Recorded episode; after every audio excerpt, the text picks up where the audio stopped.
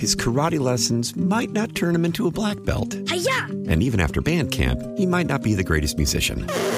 But with the 3% annual percentage yield you can earn on a PenFed premium online savings account, your goal of supporting his dreams Thanks for everything, Mom and Dad. will always be worth it.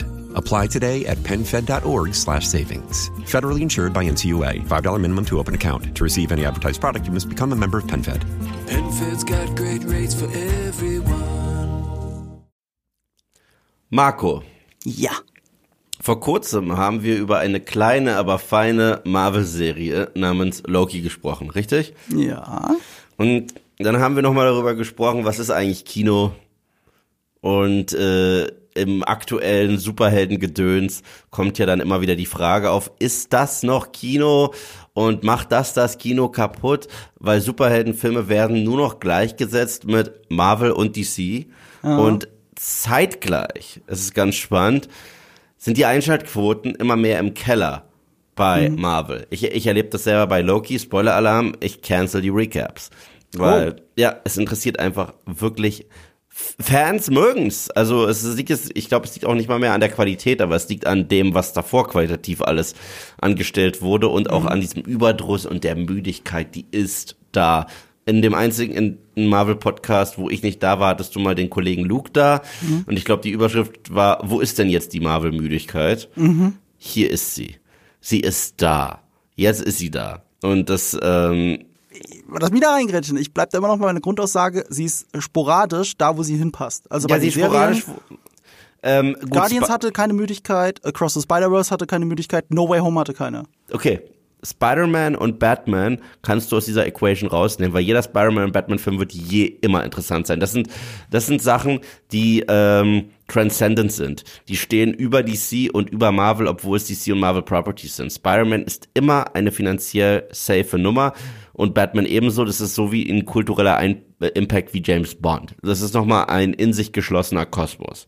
Guardians war das letzte Überbleibsel aus den Heydays des MCUs und der finale Teil dieser Saga. Wenn jetzt nächste Woche ein neuer Guardians-Film rauskommt, wird der auch nicht mehr so gut laufen. Aber um mein Argument zu untermauern, äh, No Way Home hat viel, viel mehr Geld eingespielt als die zwei Filme davor. Und auch Across äh, the Spider-Verse hat viel mehr Geld eingespielt als der Film davor, weil, wie James Gunn immer sagt, wenn die Leute sich für die Charaktere interessieren, Ja, aber, aber, nicht per se für, nicht nur per se für den Held. Ich weiß du, aber, Spider-Man ist, die Charaktere äh, also. No Way Home, dass der so viel Geld gemacht hat, wenn du im Trailer Doc Ock zurückbringst aus Sam Raimis Ding und mittlerweile äh, ist ja selbst diese Multiverse-Kiste zieht ja nicht mehr so krass. Äh, schau dir The Flash an. So, äh, aber das war das Zusammentreffen von einer Sam Raimi-Ära, einer Andrew Garfield, Mark Webb-Ära und des MCUs mit einem Charakter, den man ohnehin liebt, das ist schon fast ein Cheat. Und äh, Across the Spider-Verse ist trotzdem ein Film, der abseits zumindest vom MCU läuft. Das heißt, du musst jetzt nicht 20.000 Serien auf Disney Plus geguckt haben, um zu folgen. Du, ich habe gerade ein mega Déjà-vu. Wir haben doch diesen gleichen Dialog bestimmt schon dreimal gemacht. Ja, aber ich sag's dir, die, Ma- die MCU-Müdigkeit ist hier. Ich sag Secret dir auch, Invasion- sie ist hier, aber sie gilt nicht für alles. Sie Nein, gilt gilt nicht. automatisch und da gibst du mir doch recht. Warum diskutieren wir überhaupt? Ja, aber um jetzt dazu zu kommen, aber andere Beispiele von Comic-Verfilmungen, die nicht DC und nicht Marvel sind, Ja. die werden mittlerweile immer gerne unter den Teppich gekehrt. Denn ich glaube, im Gesamten gibt es nicht zwingend, da sind wir uns beide einig, zwingend eine Comic-Müdigkeit, eine Comic-Adaptionsmüdigkeit. Die gibt es zwingend nicht. Es gibt noch so viel da draußen, was cool ist. Und es gibt so viel Cooles da draußen, äh, sowohl was schon existiert, mit, äh, und auch das, was noch existieren kann, wo Leute sagen, wow, da gab es einen Comic dazu? Krass. Und ähm, diesen Film widmen wir uns heute, denn Ja. wir machen mal wieder ein Ranking. Wir präsentieren jeweils unsere fünf Lieblings-Comic-Adaptionen, die nicht auf Marvel oder DC basieren. Ja, zumindest soweit ich weiß, weil mir fällt gerade ein, ich habe jetzt bei einigen nicht den Verlag nachgeschaut. Äh, äh, ich Ich glaube aber vieles ist Vertigo und so weiter. Ich, soweit ich weiß, ist nichts davon DC oder Marvel.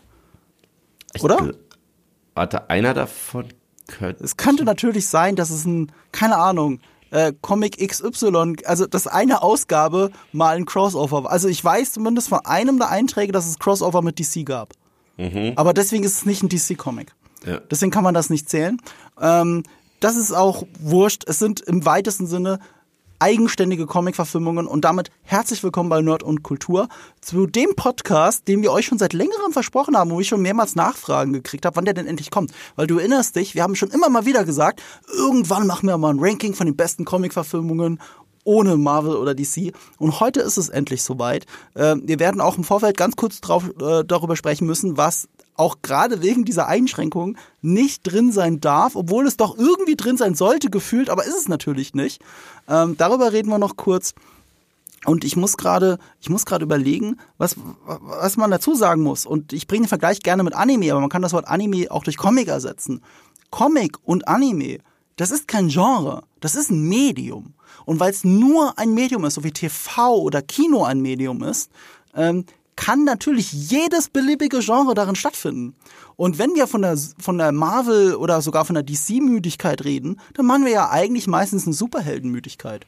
Und wenn ich jetzt in unsere Liste so gucke, lass mich mal kurz überlegen, wie viele Superhelden haben wir drin? Vielleicht zwei.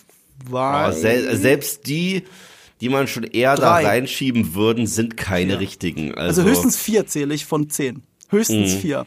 Und selbst das ist äh, eine Frage der Diskussion. Äh, also ich meine, ein Antiheld kann auch ein Superheld sein, ne? Ja, Aber ja, ist es denn ein klassischer Superheld, was wir hier teilweise sehen? Ich glaube nicht. Ich glaube, nichts davon, was wir hier drin haben, ist ein klassischer Superheld. Es gibt Mhm. Ja. sogar einen, der fälschlicherweise für einen Superhelden gehalten wird, aber, Ja. gleich, aber in Wirklichkeit von der Comicvorlage kritisiert wird. Also Im Film etwas heroisiert, aber in der, im Comic kritisiert.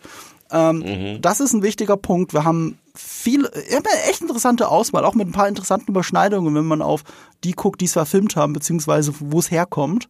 Ähm, ich bin, ich bin ganz stolz auf die Liste, wenn ich ehrlich bin. ja. Ah, und äh, bei Comic-Verfilmungen, ne, weil fällt immer unter den Teppich oder so.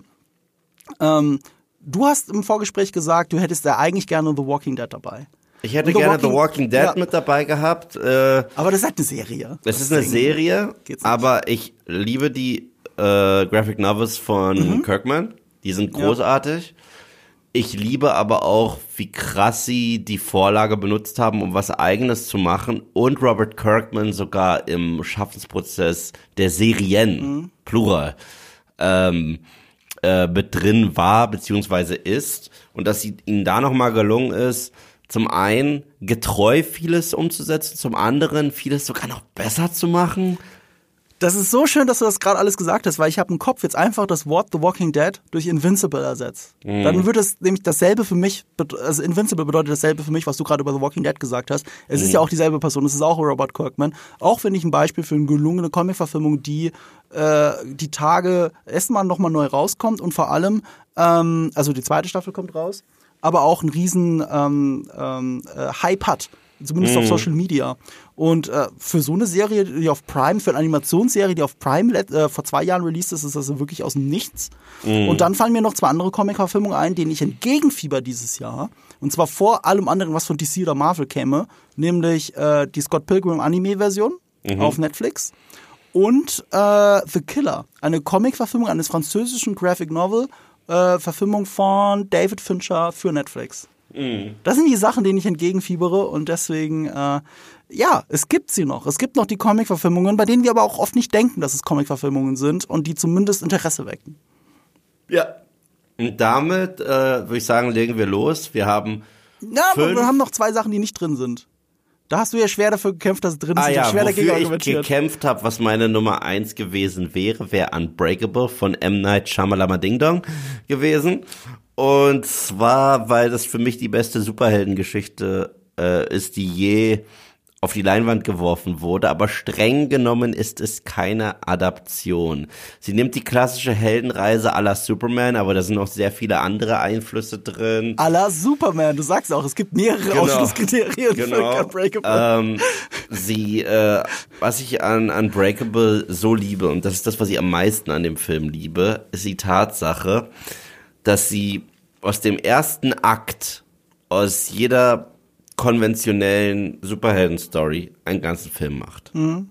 Der erste Akt von Sam Raimi Spider-Man ist, oh, Peter Parker kriegt diese Fähigkeiten und stellt heraus, er hat diese Fähigkeiten.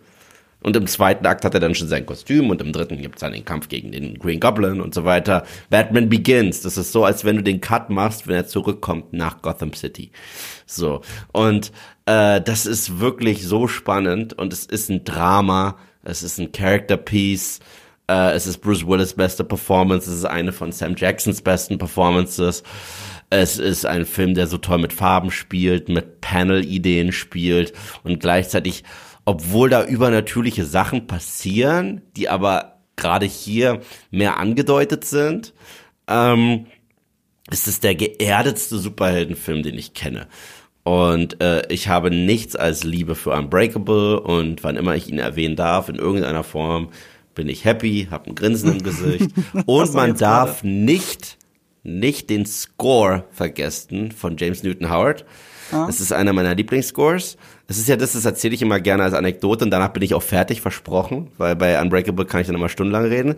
Aber als ich bei Split im Kino war, ja, da kam mhm. mir der Twist raus, dass Split ein Sequel äh, Sequel-Spin-off zu Unbreakable ist. Mhm. Du hast weißt es gehört am Score. Ich hab's gehört. Als die erste, äh, als die ersten Noten gab. Das Witzige, es hat mir auch den Film gerettet, mhm. weil ich fand Split war ein geiler Film bis aufs Ende. Ich so, oh, der Twist ist, ist echt ein Monster? Ist ja doof, weil das ist so, das ist ja ein richtig typisch dummer Shyamalan-Twist. Und zwar, er ist wirklich ein Monster. Ist das dumm? Und dann auf einmal, dä. Gänsehaut durch den ganzen Körper. Mein Kopf wollte es noch nicht mal glauben. Ich so, entweder ist es gerade der faulste Move auf der Welt, er benutzt die gleiche Musik aus Unbreakable, oder wir sehen gleich Bruce Willis. So, und ich schwör's dir, als diese Musik kam, mein Körper hat gebebt. Und dann war das der Fall und ich, ja, jetzt ist der Twist nicht doof. Jetzt ist er nicht doof, weil es spielt in einer Welt, in der es sowas gibt. Das heißt, ja, weil ansonsten wäre das so ein standard schamela dummer Twist. Oh, der Twist ist, es ist wirklich ein Monster. Es wäre so, es wäre so unfassbar dumm gewesen. Das glaubst du gar nicht. Und jetzt ja. sind wir alle froh, dass du trotzdem Unbreakable ausgiebig erwähnen dürftest. Ähm, ich muss noch einen Film erwähnen, der es leider nicht drauf schafft, den wir beide bestimmt drin hätten, wenn es nicht in Wirklichkeit DC wäre, nämlich ja. Watchmen von Zack Snyder. Ja. Und sogar im Ultimate Cut vor allem im Ultimate Cut, weil der am nächsten an eine Comicvorlage ist. Man kann dem Film immer vorwerfen, es ist nur gut abgefilmt, was der Watchmen Comic liefert, weil der Watchmen Comic selbst ist mit das Beste, was ich jemals in meinem Leben gelesen habe. Es ist ein mhm. Werk, das hole ich alle paar Jahre raus, lese es nochmal und entdecke immer wieder neue Nuancen da drin. Und äh, es, ich meine, es kommentiert ja auch unser Leben so gut, weil wir uns so viel über Superhelden Gedanken machen. Und äh, dieser Comic, auf so einer unglaublichen Metaebene so gut damit arbeitet und, und der Film ist, ist, was das angeht, Oberfläche. Aber eine hübsche Oberfläche und eine gut abgefilmte Oberfläche, auch wenn das Ende ein bisschen verdreht. Aber ich finde, zu einem anderen, aber okayen Ende führt. Ich finde, es passt zu dem Film. Ich muss auch sagen, also ich mag das Ende von der äh, Filmadaption sogar extrem gerne. Es ist anders, aber der Film ist auch ein mhm. bisschen anders und er ist auch überstilisiert Snyder-mäßig. Ja. Was aber cool ist, weil hier sind so die Stärken von Zack Snyder zu sehen tatsächlich. Mhm. Und der Film hat von allen Comic ähm, Verfilmungen wahrscheinlich auch meine Lieblings-Intro-Sequenz mit äh, dem Bob Dylan-Song, The Times ja. They're Changing, wo du fast wie Stillshots hast, mhm. aber es sind gar keine Stillshots. Sehen so wie Szenenbilder schon fast im Theater aus, mhm. auch so ein bisschen, wo die ähm, der Geschichtsverlauf gezeigt wird durch den, das Eingreifen von Superhelden. Ja. Super. Also, ja, also ich liebe Watchmen. Ich, äh, Watchmen gucke ich auch einmal im Jahr. Das ist auch, äh, warum auch nicht? Gerade im Ultimate Cut, ich meine, wenn du die lange Version davon hast. Ähm, nee, ich, ich liebe Watchmen sehr, aber es ist halt DC. Es gibt sogar spätere DC Comics, die äh, Crossover sind. Äh, te ist teilweise sehr interessant, aber eigentlich, also es passt nicht mehr zu Watchmen, finde ich ähm, zumal viele der Figuren in Watchmen eigentlich eine Allegorie oder sogar Parodie von Figuren aus DC sind. Mhm. Ähm, deswegen finde ich nicht, dass das so gut zusammenpasst. Äh, Alan Moore, der Autor, ist ja auch gar kein Fan davon. Mhm. Äh, deswegen, äh, ja, aber fuck it. Es ist halt DC, deswegen gehört er hier nicht rein, obwohl wir ihn gerne drin hätten. Genauso wie Unbreakable nicht hier reingehört, aber wir gerne drin hätten. Deswegen die zwei hier nochmal ganz kurz zuvor genannt. Wir haben witzigerweise in unserer Zehnerliste jetzt, machen wir es ja immer, fünf du, fünf ich, und wir haben normalerweise sehr viele Überschneidungen. Und ich finde es schön, dass wir nur eine Überschneidung diesmal haben. Und für diese eine Überschneidung haben wir eine noch schönere Ehrennennung. Ja, es war tatsächlich äh, die eine Überschneidung, von der ich wusste, dass wir sie haben werden. Ich wusste es auch. Das war mir so klar. Aber auf demselben Platz ist geil. Ja, und parallel habe ich zu deiner Nummer eins noch eine private, süße Anekdote. Oh, okay, dann sind wir Ja. gespannt. Die kommt nämlich auch als letztes. Denn der, der, deine äh, Nummer eins bedeutet mir extrem viel. Ja, mir auch. Extrem viel. Aber ich habe da noch mal eine ganz persönliche Anekdote, die ich dann später teilen werde, wenn du mich denn dran erinnerst. Äh, ja, ja, wir werden jetzt dran denken, weil äh, das wird dann in Richtung Schlusswort gehen. Ich, eine schöne persönliche Anekdote ist, glaube ich, ein guter Schluss für diesen Podcast. Äh, Wir beginnen aber mit deiner Nummer 5. Und deine Nummer 5 ist etwas, da muss man die Jahreszahl dazu schreiben, sonst weiß man nicht, wovon du redest. Okay, ein Wort, okay? Ein Wort? Kawabanga! So, es sind, es sind die Teenage Mutant Ninja Turtles, der Film von 1990. Wohlgemerkt, der Film von 1990. Ähm, Also die von- Realverfilmung. Die Realverfilmung von Steve Barron. Das ist der Versuch, sich der Turtle-Mythologie mehr anzunähern, Elemente zu nehmen, die sehr lustig und charmant in der Trickserie sind, aber auch so diesen düsteren Mythos zu nehmen aus den Comics, daraus einen Film zu schaffen und das noch mit Hilfe von Jim Hansons unglaublichen, wirklich unglaublichen Kostüm zu machen. Und der Film ist fucking Kult und was nicht viele wissen, ist, dass das zu der damaligen Zeit ein Independent-Film war. Das, der, dann wurden die Rechte irgendwann von New Line Cinema gekauft, aber es war damals ein Independent-Film, weil niemand, kein Studio dachte daran, dass ein Teenage Mutant Ninja Turtles Film äh, erfolgreich sein würde und ein Publikum finden würde. Was total verrückt ist, weil der Film hatte ein Budget von 13,5 Millionen Dollar und hat 202 Millionen Dollar eingespielt. Ähm, es ist ein Film, auf den ich immer zeige, wie die Turtle Story erzählt werden muss. Und das meine ich äh, wirklich. Ich, ich weiß, ich weiß, viele denken. Da muss ich aber auch noch mal dazu sagen. Da muss ich, die deutsche Version des Films ist doof. Ja.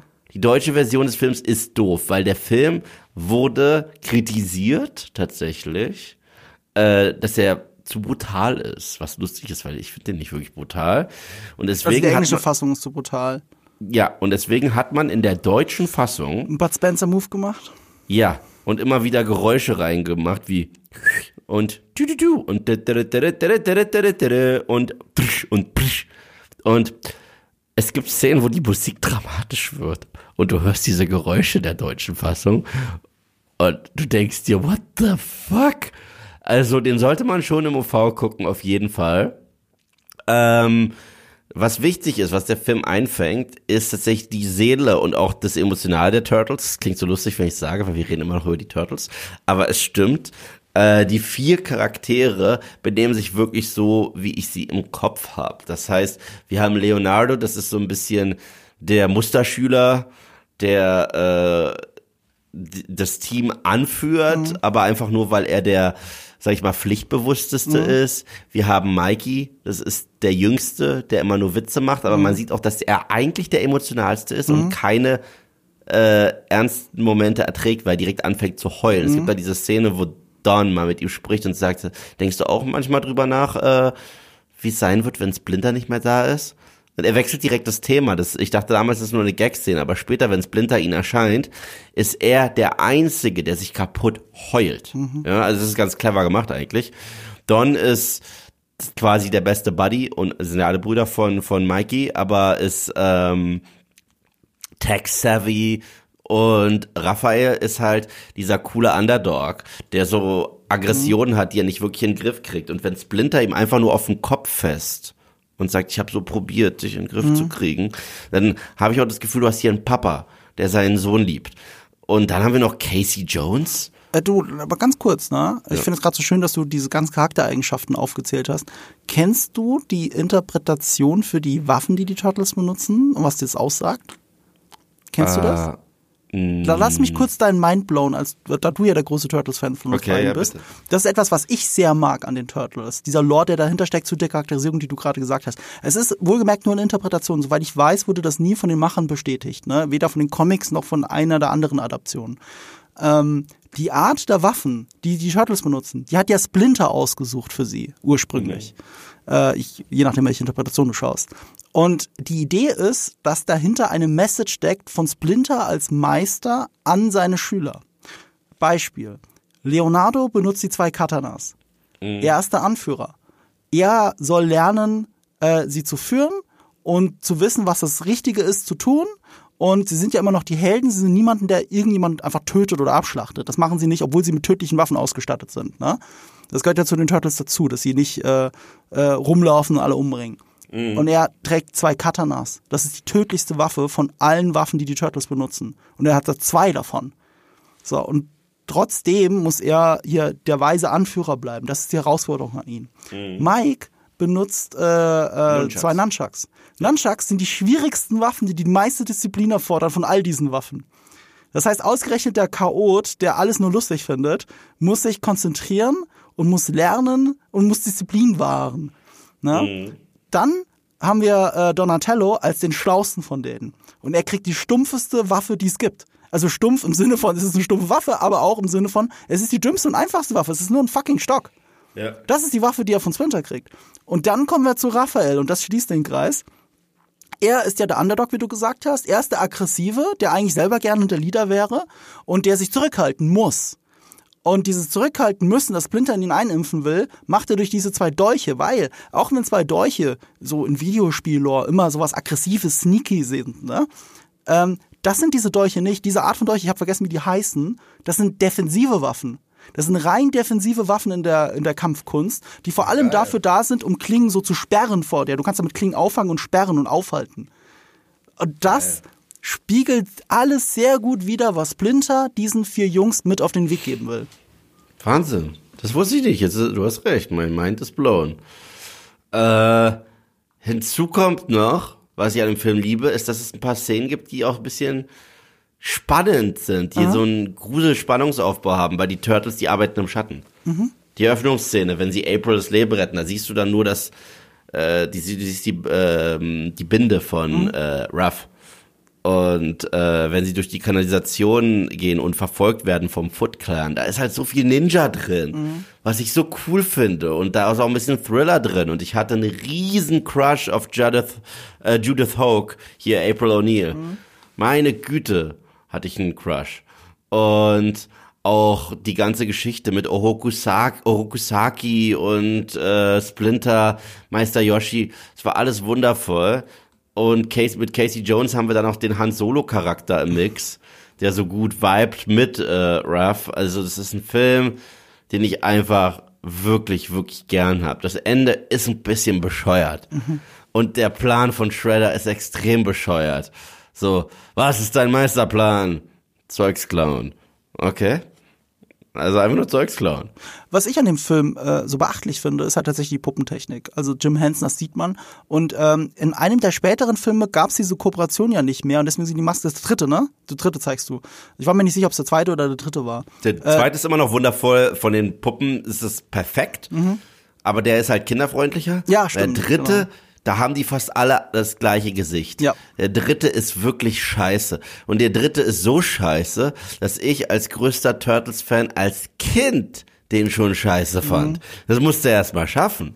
Als Kind mochte ich äh, richtig viel, was scheiße ist, aber den nicht. Ich würde, ich nehme den Film halt immer als ein Statement dafür wahr, was Puppentechnik kann. Und Sehe ich äh, das genauso. muss ich dem Film lassen. Und insofern ist er immer noch gut gealtert, weil du guckst ihn heute mit einer großen Faszination immer noch. Und die Choreografien sind cool. Dafür, dass da Leute in Kostümen waren, sind die ziemlich cool. Die. Kampfchoreografien sind überraschend cool. Und äh, bis auf das Ende. Ansonsten ist es mir, also da bin ich nicht, also ich bin ja auch 90s-Kind wie du. Aber ansonsten ist es jetzt nicht so mein Film, muss Hm. ich zugeben. Aber die Puppen, ey, das gebe ich dir. Die Puppen äh, und äh, man hört ja deine echte Liebe raus, die du für die Turtles hast. Und so ein bisschen höre ich auch das gebrochene Herz raus nach dem letzten Film, den ja alle toll finden, nur du nicht. Ja, ich, ich fand sogar, den, den ist was gelungen. Und zwar der Theme-Song Ja. für die äh, ersten beiden Turtles-Filme. Ich weiß nicht mal, wer den gemacht hat, aber das, obwohl der nicht in der Trickserie war und sonst wo, assoziiere ich den immer noch mit den Turtles. Dieses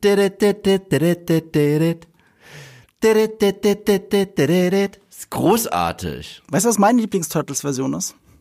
Turtles in Time, das Super Nintendo-Spiel. Ja, ist auch mega. Und wenn du den Ladebildschirm hast von Turtles in Time, haben wir das Poster von den, dem Teenage Mutant Ninja Turtles Film von 1990. Wo sie aus der Kanalisation rausgucken. Sogar in Live-Action. Ja, also meinst du Ladebildschirm, meinst das Intro am Anfang. Nee, das Intro am Anfang ist aus der Trickserie, das Ja, ist. ja, das ist wie eine Trickserie, wollte ich nämlich auch sagen. Ja. Aber wenn du so kurz vorm Game Over bist Mhm. und, ähm, und du das Menü anwählst, Ja. ist da das originale Poster. Ich kann es mal in unseren Chat posten. Okay, Äh, das ist mir aufgefallen dann tatsächlich. daran. Äh, aus dem, warte, kann man hier was auch? Ja, hier kann man einen Chat posten. Hier, guck dir das mal an. Dieses Poster gibt's sogar am Spiel. Wo ist denn hier ein Chat? Ach, da ist ein Chat. Äh, da wir nur zu zweit drin sind, gucke ich mir normalerweise hier nicht einen Chat an. Ah ja, ja, das ist das Poster, genau.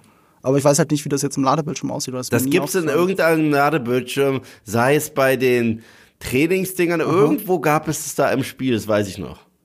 Okay.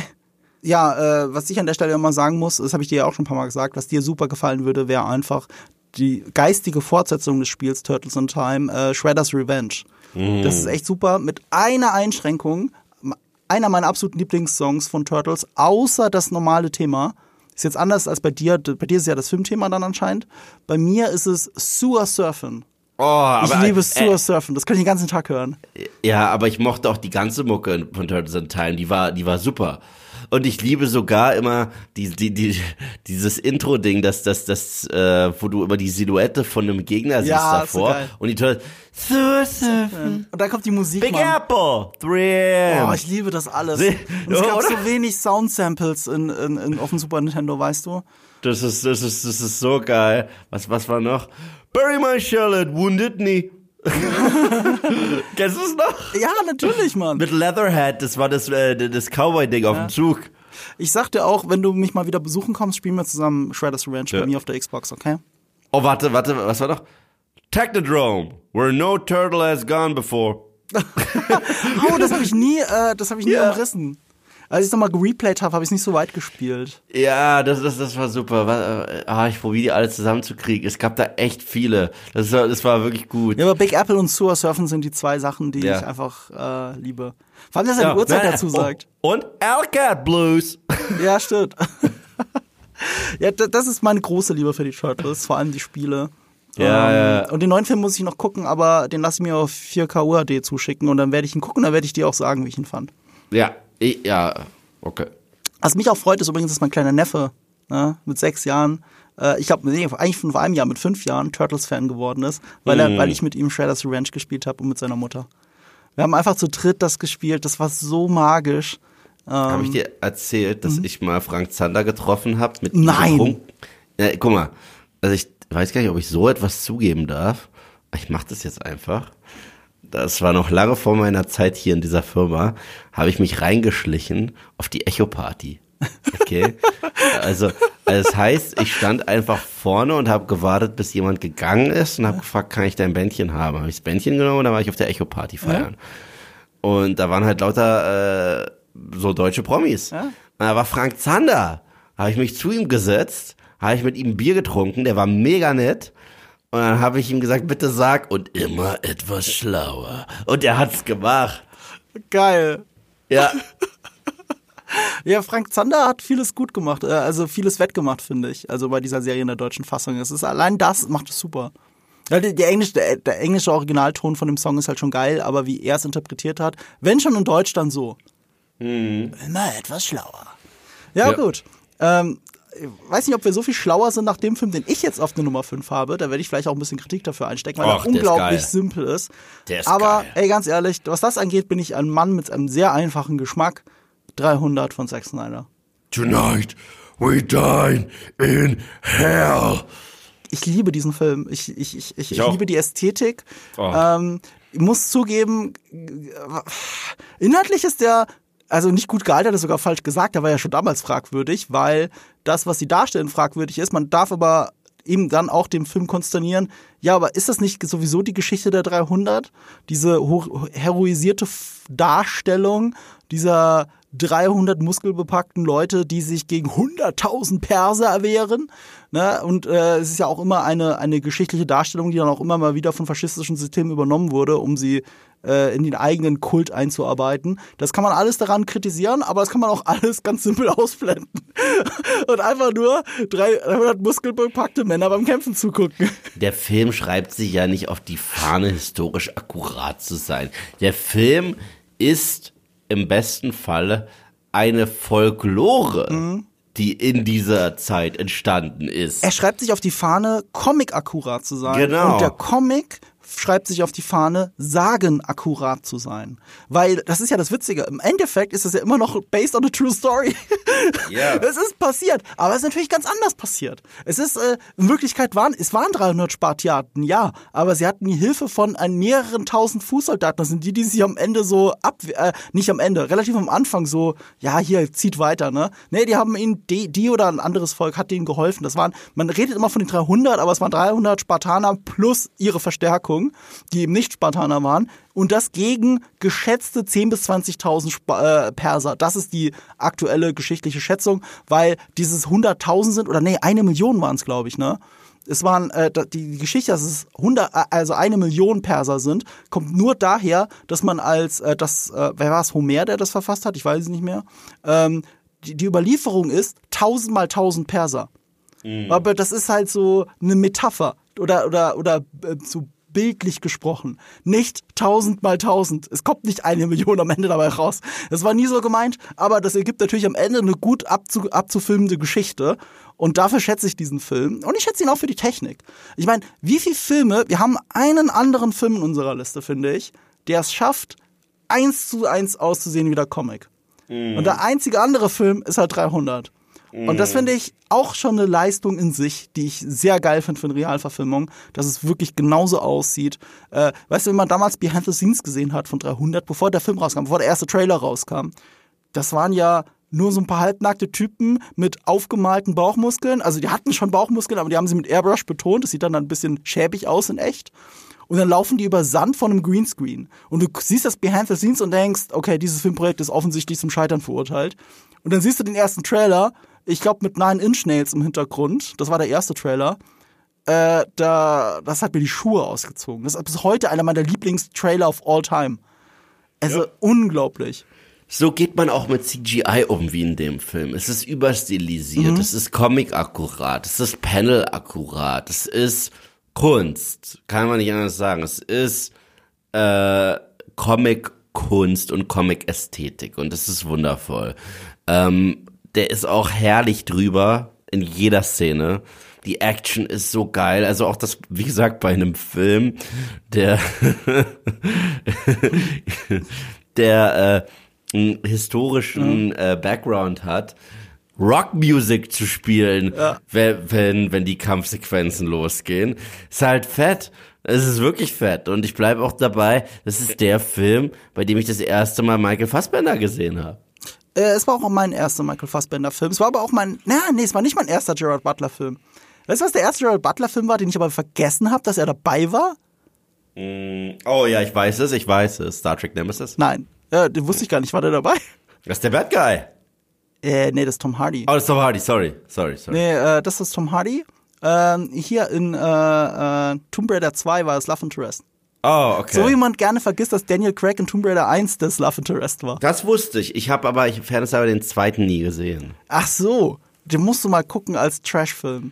Also, also der erste ist schon Jolie. grenzwertig, aber irgendwo trashig cool, weil sie es einfach gemacht haben. Also ich fand den mit Angelina Jolie besser als den mit Alicia Vikander. Und ich glaube in Teilen ja, ich auch, oh. aber der zweite ist eindeutig schlecht. Darf ich sagen, dass ich das Poster von ihr früher hatte? Von Angelina Jolie, echt? Ja, also hallo. Okay. Wobei, ja. ich sollte vielleicht nicht so mit den Augen rollen. Ich glaube, ich hatte ganz früher bestimmt ein Lara Croft Poster von, von, der, von der Animation. Definitiv. Ja, Ich hatte also- irgendwo ein Renderposter aus der Limit, wie das Heft noch hieß, das Schwesterheft zum Mickey Mouse. Ja, äh, ich ha- aber ich für die etwas cooleren Kinder gab's die Limit und da gab's immer Filmposter und äh, auch Videospielposter und ich bin mir ziemlich sicher, dass äh, die alten Tomb Raider Spiele auch dabei waren. Ja, ich hatte die Screen Fun, glaube ich, hieß die. Boah, Screenfun war sowieso das Beste. Also irgendwann bin ich komplett zu Screenfun gewechselt. Das war super. Und da war das äh, Poster drin von Angelina Jolie als Lara Croft. Ich habe das gesehen, mir ist die Kinnlade runtergefallen.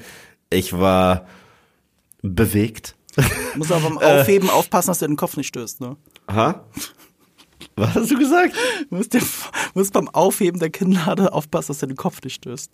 Ja, ich fand das genau. schon damals schon sehr auffällig, wie absurd das war. Also wie Angelina Jolie sich ja körperlich verändert hat für diese Rolle. Mhm. Sie hat ja für diese Rolle diese ganzen Plastic Surgeries gemacht oder vielleicht das eine mit dem anderen verbunden. Etwas, was sie sowieso machen wollte, hat sie verbunden mit dem Film. Aber sie hat sich ja wirklich optisch einer Videospielfigur mit unrealistischen, komischen Vorstellungen angepasst und hat das einfach durchgezogen. Äh, Respekt dafür, aber uff, ich weiß auch nicht. Ich, ich finde das halt, ich finde diese Ausdruckslosigkeit, die sich deswegen im Gesicht widerspiegelt, fand ich, hat man schon gesehen in den ersten zwei Filmen. Und das hat sich erst später so wieder gelöst, glaube ich, bei Angelina Jolie und anderen Rollen Ja. Um das mal so kritisch zu betrachten. Aber um mit um auf Frage 100 zurückzukommen, äh, wie genial dieser Film einfach in der Machart ist, da fällt mir eine Szene ein, die ich hervorheben möchte. Und zwar, ich meine, der Film ist ja auch sehr gut darin, aufzubauen, Spannung aufzubauen, ja? über den Subplot, über alles, was mit Cersei, ich meine natürlich Lina Headey passiert. Ne? Das ist alles, der Film ist unglaublich gut darin im ersten Akt, ohne jetzt Action zu zeigen, sondern nur über sagenhaftes Erzählen mit dem Wolf, mit dieser Altersprüfung für, für Leonidas, ne? auf Spannung, Erwartungshaltung aufzubauen. Und weißt du noch, wie der Film sich zum ersten Mal entlädt? als sie da diese Phalanx aufbauen und äh, die Massen auf sie draufdrücken und du erstmal denkst, okay, das war's jetzt. Das ist jetzt die Action, von der wir die ganze Zeit geträumt haben. Und dann wird diese Phalanx aufgebrochen. Sie, sie in ihren Stoßattacken bringen sie einen Perser nach dem anderen um und dann sprechen sie aus dieser Phalanx raus. Ja, Und dann da kommt dieser einer- unglaublich geile One-Shot Ja. von äh, Leonidas, also von Jared Butler. Und dazu gibt's zwei Sachen, die ich erzählen will. Das eine ist, technisch, technisch war das eine Revolution. Die sind hingegangen und die haben, glaube ich, zwei oder drei Kameras sogar auf einen Rig gebaut, auf ein Schienensystem. Und die haben das alles in Zeitlupe gefilmt mit allen drei Kameras und die hatten unterschiedliche Einstellungsgrößen. Alle drei. Entweder sie waren ganz vorne, also ganz nah, eine war halbtotal und eine war total. Also hat alles gezeigt. Und die sind, die haben quasi die ein und selbe Bewegung, den ein und selben choreografierten Kampf mit drei Kameras gleichzeitig aufgenommen. Und in der Post-Production durch Morphing haben sie es geschafft, es so aussehen zu lassen, als würde eine Kamera immer nach vorne und zurück zoomen. Was aber natürlich in dieser Geschwindigkeit, in dieser absurden Geschwindigkeit ja nicht geht.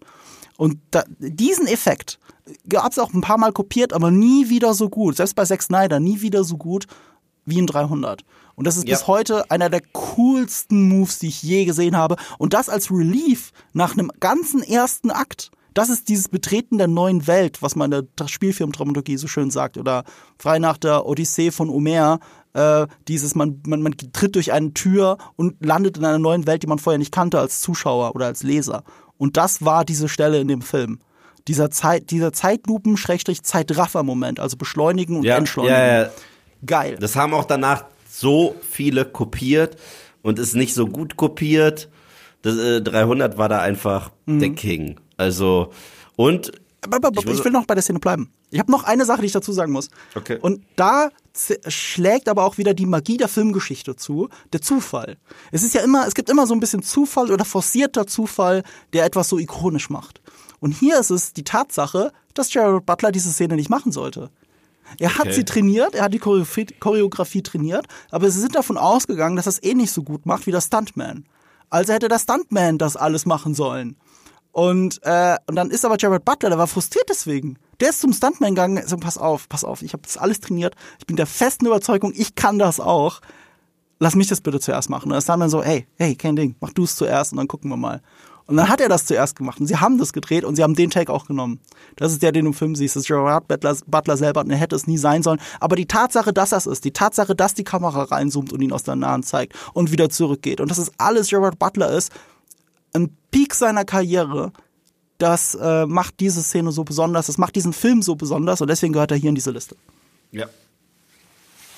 Aber was wolltest du sagen? Gott, bevor ich dich unterbrochen wollte habe. sagen, wie toll auch Jared Butler einfach in der, in der Rolle ist. Ja, absolut. Also, er rockt es. Er rockt es total. Das wollte ich nur sagen. Und selbst in den kleinsten Nebenrollen wird's ja immer noch gerockt. Wir haben, Ja. wir haben noch neulich haben wir über den Captain geredet, der seinen Sohn verliert. Der hat Genau. ja auch nur so wenig Momente und man möchte am liebsten mitschreien und weinen, wenn er seinen Sohn verliert. Und wo hatten wir den noch mal gesehen? Oh Gott, vor Neulich kurzem war der irgendwo. Wirklich vor kurzem. Was war denn das? War das bei Killers of the Flower Moon? Nein, nein, nein, nein, nein, nein, nein, nein. nein. Sag mal, wir haben das hier im Podcast besprochen. Das weiß ich, ich noch ganz genau. Wir hatten noch einen mal, Gast und dann habe ich das gesagt. Spotify. Ah, war das nicht bei One Piece? Ja, genau. Bei One Piece ist er, ist er äh, hier der, äh, der, der Vater von Luffy. Ach so, hier ähm, Garb. Garb, genau. Das war das, als Nino hier war. So, dann kommen wir zu meinem Platz 4. Ja. Das ist ein Film von Guillermo del Toro. Meiner Meinung nach sein fantasievollster Film nach Pan's Labyrinth. Es ist Hellboy 2, The Golden Army. Ähm, Hellboy fand ich ja schon geil. Ja. Ich muss sagen, ich fand den ersten Hellboy total Ich auch. wild. Also, äh, Ron Perlman wurde geboren, um diese Rolle zu spielen. Die praktischen Effekte waren so geil. Das war so ein bisschen Man in Black trifft Pans Labyrinth Kreaturen trifft äh, Haudegen aus Sin City trifft äh, Apokalypse. Es war geil. Also, weil der Typ ist ja im Grunde genommen so eine Art ähm, äh, so, so eine Art äh, Mickey Rourke Charakter aus äh, aus Sin City. Ein bisschen Marv, ja. Ja, bisschen Marv, langer Mantel, äh, Revolver. Dabei hat er sogar so eine dämonische Megahand, mit der jemand kaputtboxen kann. Aber er ist eher so der zigarrenrauchende äh, Revolver-Held slash Detective Noir mit dem langen Mantel äh, in der verregneten Stadt. Und der Film hat, hat bei mir persönlich komplett funktioniert. Ich fand den super. Und wenn ich gerade drüber rede, spiele ich mit dem Gedanken, mir heute Abend beide Blu-rays zu bestellen. Beide. Ja. Oh, das glaube ich, habe ich dir voraus. Ich glaube, ich habe Hellboy 2 auf Blu-ray. Aber das Sequel hat nochmal aufgedreht. Das Ja. Sequel hat einfach alles, was der erste Teil gemacht hat, nochmal ein bisschen auf die nächste äh, Schiene Hm. geworfen. Diesen neuen coolen Charakter, diese, äh, wie hieß der, diese, diese AI da, ähm, AI würde ich jetzt nicht sagen, aber der, der, der Professor. Ist ja nicht Strauss oder so? Also irgendwas Deutsches ja, halt. ja genau. Irgendwas Deutsches. Der, der war total super. weißt du, von dem, wer den gesprochen hat? Äh, McFarlane, oder? Ja, ja, genau. Ja, Seth MacFarlane. Ähm, dieser Markt mit I'm not a baby, I'm a tumor. das ist auch dieser Guillermo del Toro Humor. Ähm, Es ist so ein Cantina-Moment, finde ich, ne? das ist ein Cantina-Moment, sehr angepasst an das Ding. Die Liebesbeziehung zwischen den beiden ist total süß, zwischen Hellboy Ja. und Liz. Dieses On-Off. heute Dieses On-Off-mäßige und wie das erfrischend ist für einen Comic-Film, weißt du? Ja, ist recht. Ich finde es auch so tragisch, dass wir keinen dritten Teil haben, weil Ja. es endet ja wirklich mit einer Schwangerschaft. Und wir haben jetzt Zwillinge. Ich so, oh mein Gott, ich will sehen, wie das ausgeht.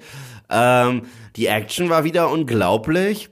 Ähm, das Design des äh, Bad Guys hat mich auch ein bisschen erinnert an die, an die Effekte, die er ja schon hatte in, in Blade 2. Auf jeden Mit diesen- Fall.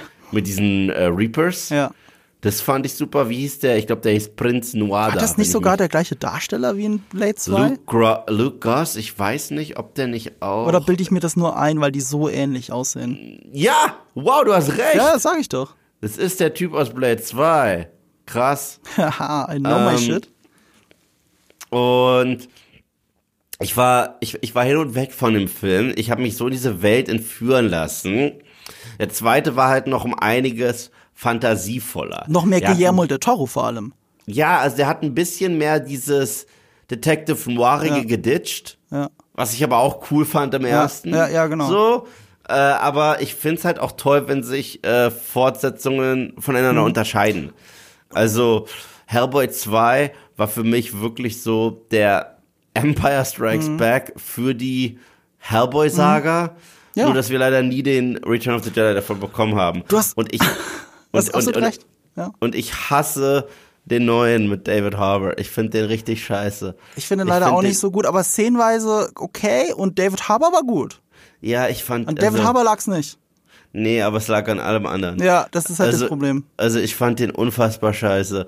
So erst recht, weil wir diese anderen beiden Filme haben. Mhm. Wenn es einfach nur, wenn es nur der gewesen wäre und wir wüssten nicht, wie es, wie es aussehen kann, wie toll es sein Mhm. kann, dann wäre ich vielleicht auch nicht so streng damit. Ja. Aber man kann uns nicht zwei Filme geben und den zweiten sogar auf einen Cliffhanger enden lassen und es dann irgendwann rebooten mit so einer Scheiße. Mhm. Also, Das geht halt nicht.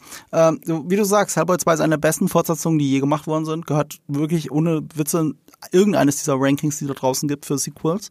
Ähm, liegt halt daran, es fühlt sich ja mehr wie Guillermo del Toro an, weil Ja. es mehr Guillermo del Toro ist. Beim ersten hat das Studio ihm noch mehr reingeredet. Und sie haben ja verlangt, dass die Figur des menschlichen Agenten, dessen Namen ich natürlich vergessen habe, weil, äh, hallo, äh, der wurde nur reingeschrieben, weil das Studio verlangt hat, wir brauchen einen normalen Menschen in dieser Geschichte, der so ein bisschen den Zuschauer repräsentiert und dieses Eintauchen in die Welt leichter macht. Ich verstehe das, auf dem Papier klingt das nach einem guten Einwand. Aber ein Guillermo del Toro schafft es auch ohne, wie es der zweite Film ja beweist. Und deswegen hat der zweite Film ihn ja nur mit einem Nebensatz bedacht, diese Figur. Da war die endlich weg. So nach dem Motto. Obwohl, ich finde, er hat das Beste draus gemacht, weil Hellboy 1 ja immer noch ein toller Film ist. absolut. Wie hieß der nochmal? Ach, jetzt Oh bin ich bei Hellboy angekommen. Warte mal, ich, ich gebe es nämlich gerade parallel auf IMDb ein. Aber du weißt, wen ich meine. Und der Darsteller war ja auch nicht super unbekannt. Den, der auch so ein bisschen mit Liz flirtet. Ja, ja. Äh, das, Rupert Evans war das sogar. Den kennt man doch. Und der, den haben sie einfach mit dem, den haben sie einfach rausgeschrieben. Ja, sagen die nicht, der ist, der, der, ist im, der ist im Urlaub oder irgendwie so, oder wurde versetzt. John Myers hieß der. Ach so, ich dachte, das ist Rupert Evans. Warte Nee, mal, Rupert Evans bescheuert? spielt ihn. Spielt ihn Ach so, ach so, John Myers ist die Figur. Ah, Ja, okay, ja, ja. Äh, ah, und es gibt noch eine Sache, die der erste Teil sogar noch besser macht, aber das ist schon schwierig. Äh, nee, zwei Sachen. Das eine ist mehr Screentime, Screentime für John Hurt, der genial ist als, äh, als, als der Vater, der Ziehvater von Hellboy. Auch schwer zu ersetzen, finde ich, selbst mit Ian McShane in der Neuverfilmung.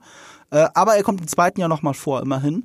Aber was halt ein totaler Scene-Stealer ist im ersten Film, ist Karl Ruprecht Krönen der äh, SS-Dude mit, mit den zwei Schwertern. Das ist einfach, okay, das ist einfach ein unglaublich cooler Bösewicht. Und das sage ich nicht wegen der SS-Uniform, weil das eh schon so eine, so eine gewisse Ikonografie hat, sondern auch wie er ihn spielt, auch später raus, wenn er, wenn er in diesem hautengen Anzug ist und sich immer diese Uhr aufzieht am Herz. Das ist alles so 1000 Prozent Del Toro. Es spielt Ja. ja natürlich auch hier sein, äh, sein Go-To-Guy mit, der in Pans Labyrinth ja sowohl den Pan gespielt hat, Doug Jones, als auch äh, ähm, äh, den in- in- Kannibalen hat in- er gespielt. In Shape of Water auch. In Shape of Water hat er mitgespielt. Hier ist er Ape Sapien und Ja. vermutlich noch irgendwas anderes.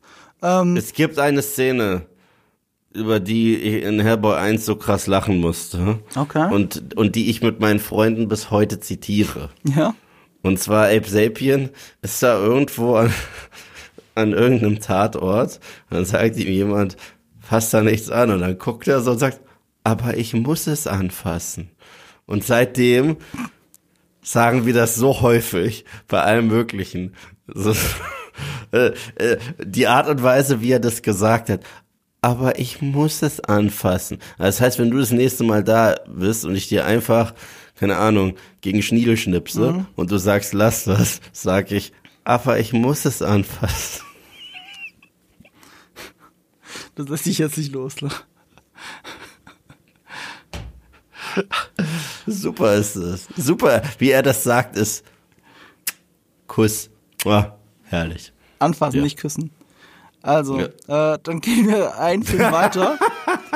dann gehen wir einen Film weiter. Meine Nummer vier. Ah, und meine Nummer vier ist ein Film, bei dem die aller, aller, allermeisten Menschen nicht wissen, dass es eine Comic-Verfilmung ist. Äh, es ist so ein Film für mich. Ich habe den sogar, glaube ich, nur dreimal in meinem Leben gesehen. Ist schon Jahre dass ich den letzte Mal gesehen habe, aber ey, das ist so ein Film. Das Ende, alles daran war für mich schon instant eine 10 von 10. Ich habe den schon immer geliebt. Road to Perdition Ein wundervoller Film. der Tom Hanks Gangsterfilm, äh, dem er auf der Flucht erst vor Daniel Craig auch ist, der der Sohn ist von äh, Paul Newman, von niemand geringer als Paul Newman, in einem seiner letzten Filme als Gangsterboss. Es gibt ein paar Momente, wo man ahnt, dass es eine Comic-Verfilmung ist. Zum Beispiel die Szene, in der Paul Newman stirbt, wo er vor so einem Auto steht und die Kugeln ihn treffen, alles in Zeitlupe ist und fast ohne Ton und so. Ähm, das sieht aus wie eins zu eins aus einem Graphic Novel. Ich habe das auch erst nach der ersten Sichtung erfahren, dass es eine Comic-Verfilmung ist. Äh, das sind so die Momente. Es gibt ein paar unglaublich schöne Aufnahmen mit Jude, äh, mit Jude Law, ähm, der ja einen unglaublich creepigen Serienkiller spielt. Auch eine Rolle, die er so in der Form nie wieder gespielt hat. Also wenn man von einem wandelbaren Schauspieler spricht, finde ich, sollte man immer Jude Law nennen. Ja. Ähm, Gerade in dieser Rolle. Das sind Momente, wo die Kamera auch so perfekt ist, so perfekt inszeniert von Sam Mendes, der ja später dann Skyfall zum Beispiel gemacht hat. Ähm, ich glaube, das ist sein bester Film. Und ich bin großer Fan von Skyfall und von anderen Sam Mendes-Filmen, aber Road to Perdition ist bis heute sein bester Film. Ähm, unglaubliche Empfehlung, wenn ihr ihn immer noch nicht gesehen habt. Äh, es ist eh schon schwer genug, ein Kind zu casten und dass dann auch noch so ein Buddy-Movie mit einem Kind hast, ist auch schwer, dass das funktioniert. In diesem Film funktioniert alles. Auch einer meiner Lieblingsfilme mit Tom Hanks. Und Wollte das muss man sagen, erstmal das, sagen. ist eine ne? der, das ist eine der unterschätztesten Performances von ihm, Ja. finde ich. Ja. Da bricht er auch ein bisschen so seine Standard rein Good Guy Formel, ja, weil er hier auch ein Badass ist. stimmt. Was man nicht mit Tom Hanks assoziiert. Ich meine, klar, es gibt Saving Private Ryan, aber das hier war noch mal was ganz anderes. Und äh, es ist ein wundervoller Film, der auch ein gutes Period Piece ist, der diese Zeitära richtig geil einfängt. Ich mag ja Kostümfilme und äh, das kriegt dieser Film richtig gut hin. Für mich einer der besten Gangsterfilme auch. Ja. Also ähm, wirklich so auf einer Stufe mit einem Scarface von mir aus, mit einem ähm, äh, hier The Untouchables, einer meiner absoluten Ja, Lieblingsgangsterfilme. der ist so- der ist toll, Und der, der ist verflucht nah dran an Untouchables. Ja, und der probiert halt auch diesen Stil einzufangen von The Untouchables. Ja, also ich, ich, ich habe nur große Liebe für diesen Film übrig. Ich weiß gar nicht, was ich noch sagen soll, außer dass ich selber gerade Bock entwickelt habe, den nochmal zu gucken. ja, ich meine, ich rede hier gerade drüber und denke so, ach Marco, du hast den schon seit Jahren nicht mehr gesehen. Boah, ich könnte mal wieder. yes, oh, wirklich. Ähm, äh, viele, viele würden an so einer Stelle ja auch History of Violence nennen. So ein Film, den James Gunn nennt. Äh, völlig vertretbar, den in so einer einem Top-Ranking wie hier drin zu haben. Für mich würde der aber immer ausgestochen werden durch einen sehr ähnlich gelagerten Film wie Road to Perdition. Ja. Ja. Und deswegen, ich blase es dabei. Ziehen wir eins weiter zu einer sehr interessanten Wahl von dir. Und wir haben ja schon gesagt, Watchmen können wir nicht reinnehmen von äh, Alan Moore. Es wäre aber hier keine gute Liste, wenn nicht eine andere Comic-Verfilmung von Alan Moore dabei wäre. Deine Nummer drei. Wie for Vendetta. Ähm, ich weiß, die Vorlage ist anders. Bei der Vorlage wird nicht wirklich klar, ist wie einfach nur verrückt oder nicht. Und hier ist er schon eher eine Heldenfigur, ein bisschen Anti-Held auch. Aber ich muss sagen, ich kannte damals die Vorlage nicht, als ich den Film Hast du mittlerweile gelesen? Mehrfach. Oh, schön. Ich habe die auch im Regal stehen. Also ich habe Ich nicht auch. so viele Graphic Novel im Regal, aber wie vor Vendetta habe ich drin. Ne? Ich habe äh, dieses Jahr sogar einen meiner Lieblings-Graphic Novels an einem Kumpel verschenkt, weil er anfangen wollte, Comics zu lesen. Lass mich raten. From Hell. Nein. Ah, okay. Sondern? Marvel tatsächlich. Ach so, ich dachte, wir sind immer noch im Alan Moore-Thema. Okay, was? Ich habe ihm Old Man Logan geschenkt. Oh, Der ist, der ist einfach allein von den Illustrationen so ein toller Comic. Ja, der ist echt schön. Den habe ich bis jetzt nur durchgeblättert, aber ähm, äh, der ist erstens sehr schön illustriert und hat eine geile Geschichte. Weil die Geschichte kenne Ja. ich.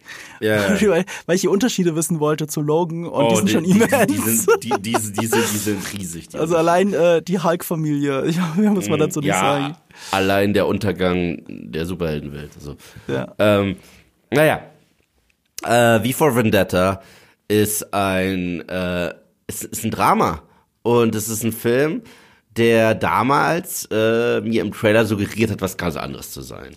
Also im Trailer dachte ich, okay, das ist jetzt halt ein Actionfilm, produziert von den Wachowskis, die ja Matrix gemacht haben. Und dann wird das wieder so überstilisiert mit äh, langen Mänteln. Und ich so, ist es so ein spiritueller Nachfolger von Matrix? Nein.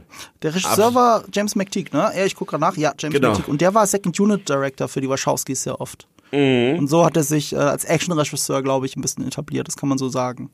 Ja, stattdessen äh, ist es ein Film, der uns ein totalitäres Großbritannien zeigt, äh, das äh, sehr, sehr beeinflusst ist vom Dritten Reich. Also so von allem, von den Flaggen, von den Uniformen und so weiter und so fort. Religiöse Minderheiten werden verfolgt, Homosexuelle werden verfolgt, es gibt Ausgangssperren, äh, es wurde eine, äh, glaube ich, sogar eine Pandemie benutzt, um diese Verbrechen so ein bisschen durchzuziehen.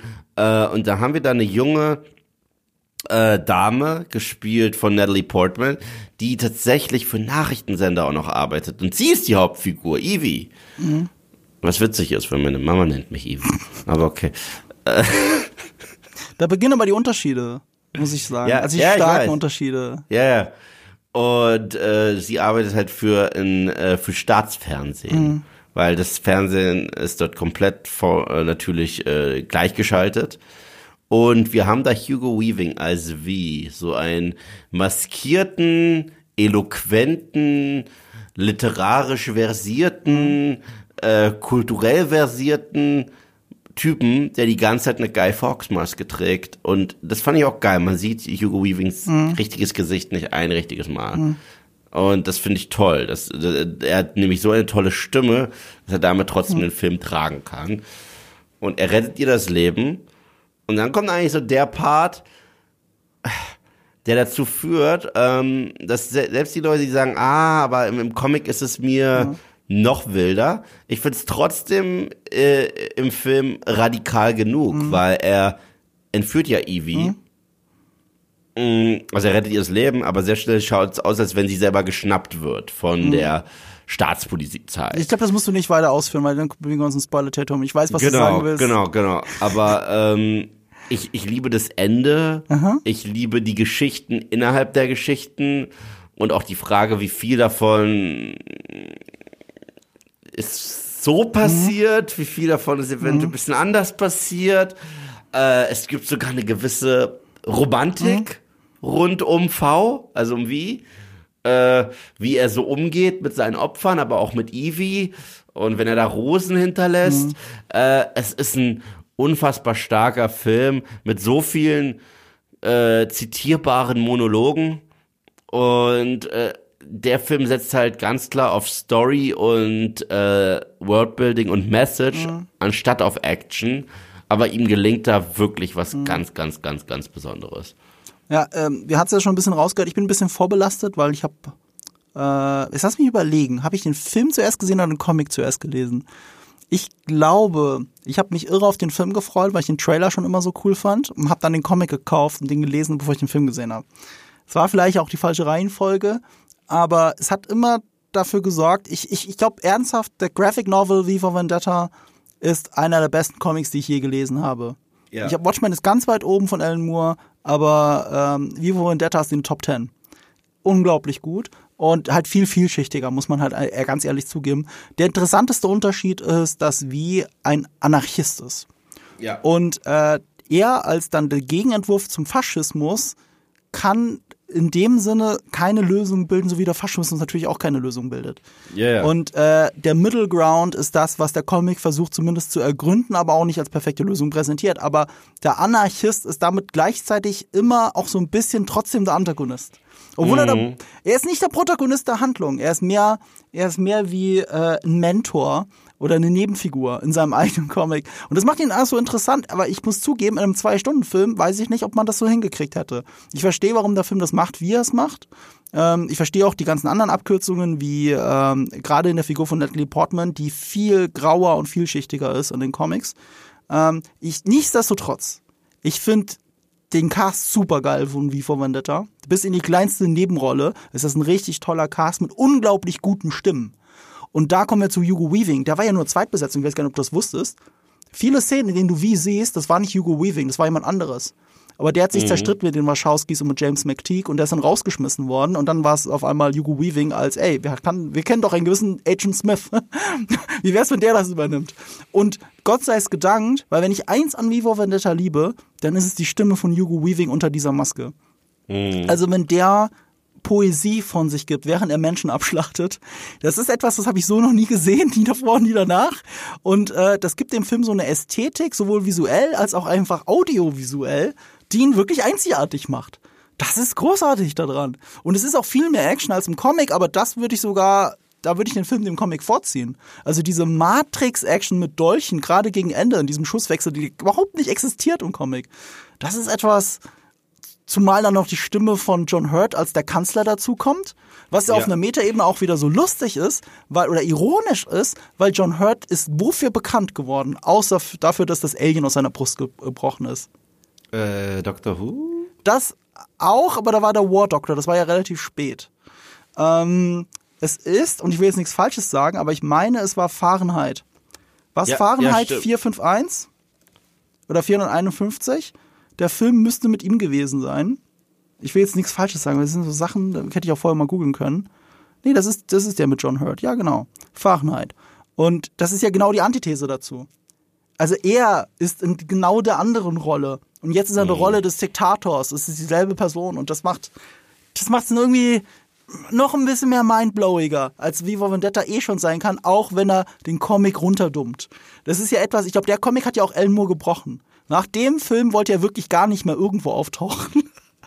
Äh, es ist bitter, ich verstehe Alan Moore ein bisschen, aber andererseits ist der Typ auch ein bisschen crazy und hält sich für einen Zauberer und ich habe gerade keinen Quatsch erzählt, er hält sich für einen Zauberer. Und er glaubt an Schlangengötter. Ja, er hält sich, er, er sieht aus wie der letzte Waldschra, er sieht aus wie, wie eine Figur, die er selber gezeichnet hat. Ähm, es ist, es ist, es ist, es ist verrückt. Äh, aber wie Vendetta, ich verstehe, dass du ihn in der Liste drin hast und Kudos dafür und viele der, allein die Stimmen haben es verdient. Fertig. Gar keine Diskussion. Viva Vendetta ist toll. Was uns, apropos Stimmen, zu meinem dritten Platz führt. Ein Film, ich glaube, über den will ich gar nicht so super viele Worte verlieren. Nicht nur, weil uns die Zeit davon rennt, sondern weil wir schon beschlossen haben, wir werden in einigen Wochen, kurz nach Release der Serie dazu auf Netflix, werden wir darüber reden, weil wir beide Fans von diesem Film sind. Äh, Scott Pilgrim vs. The World.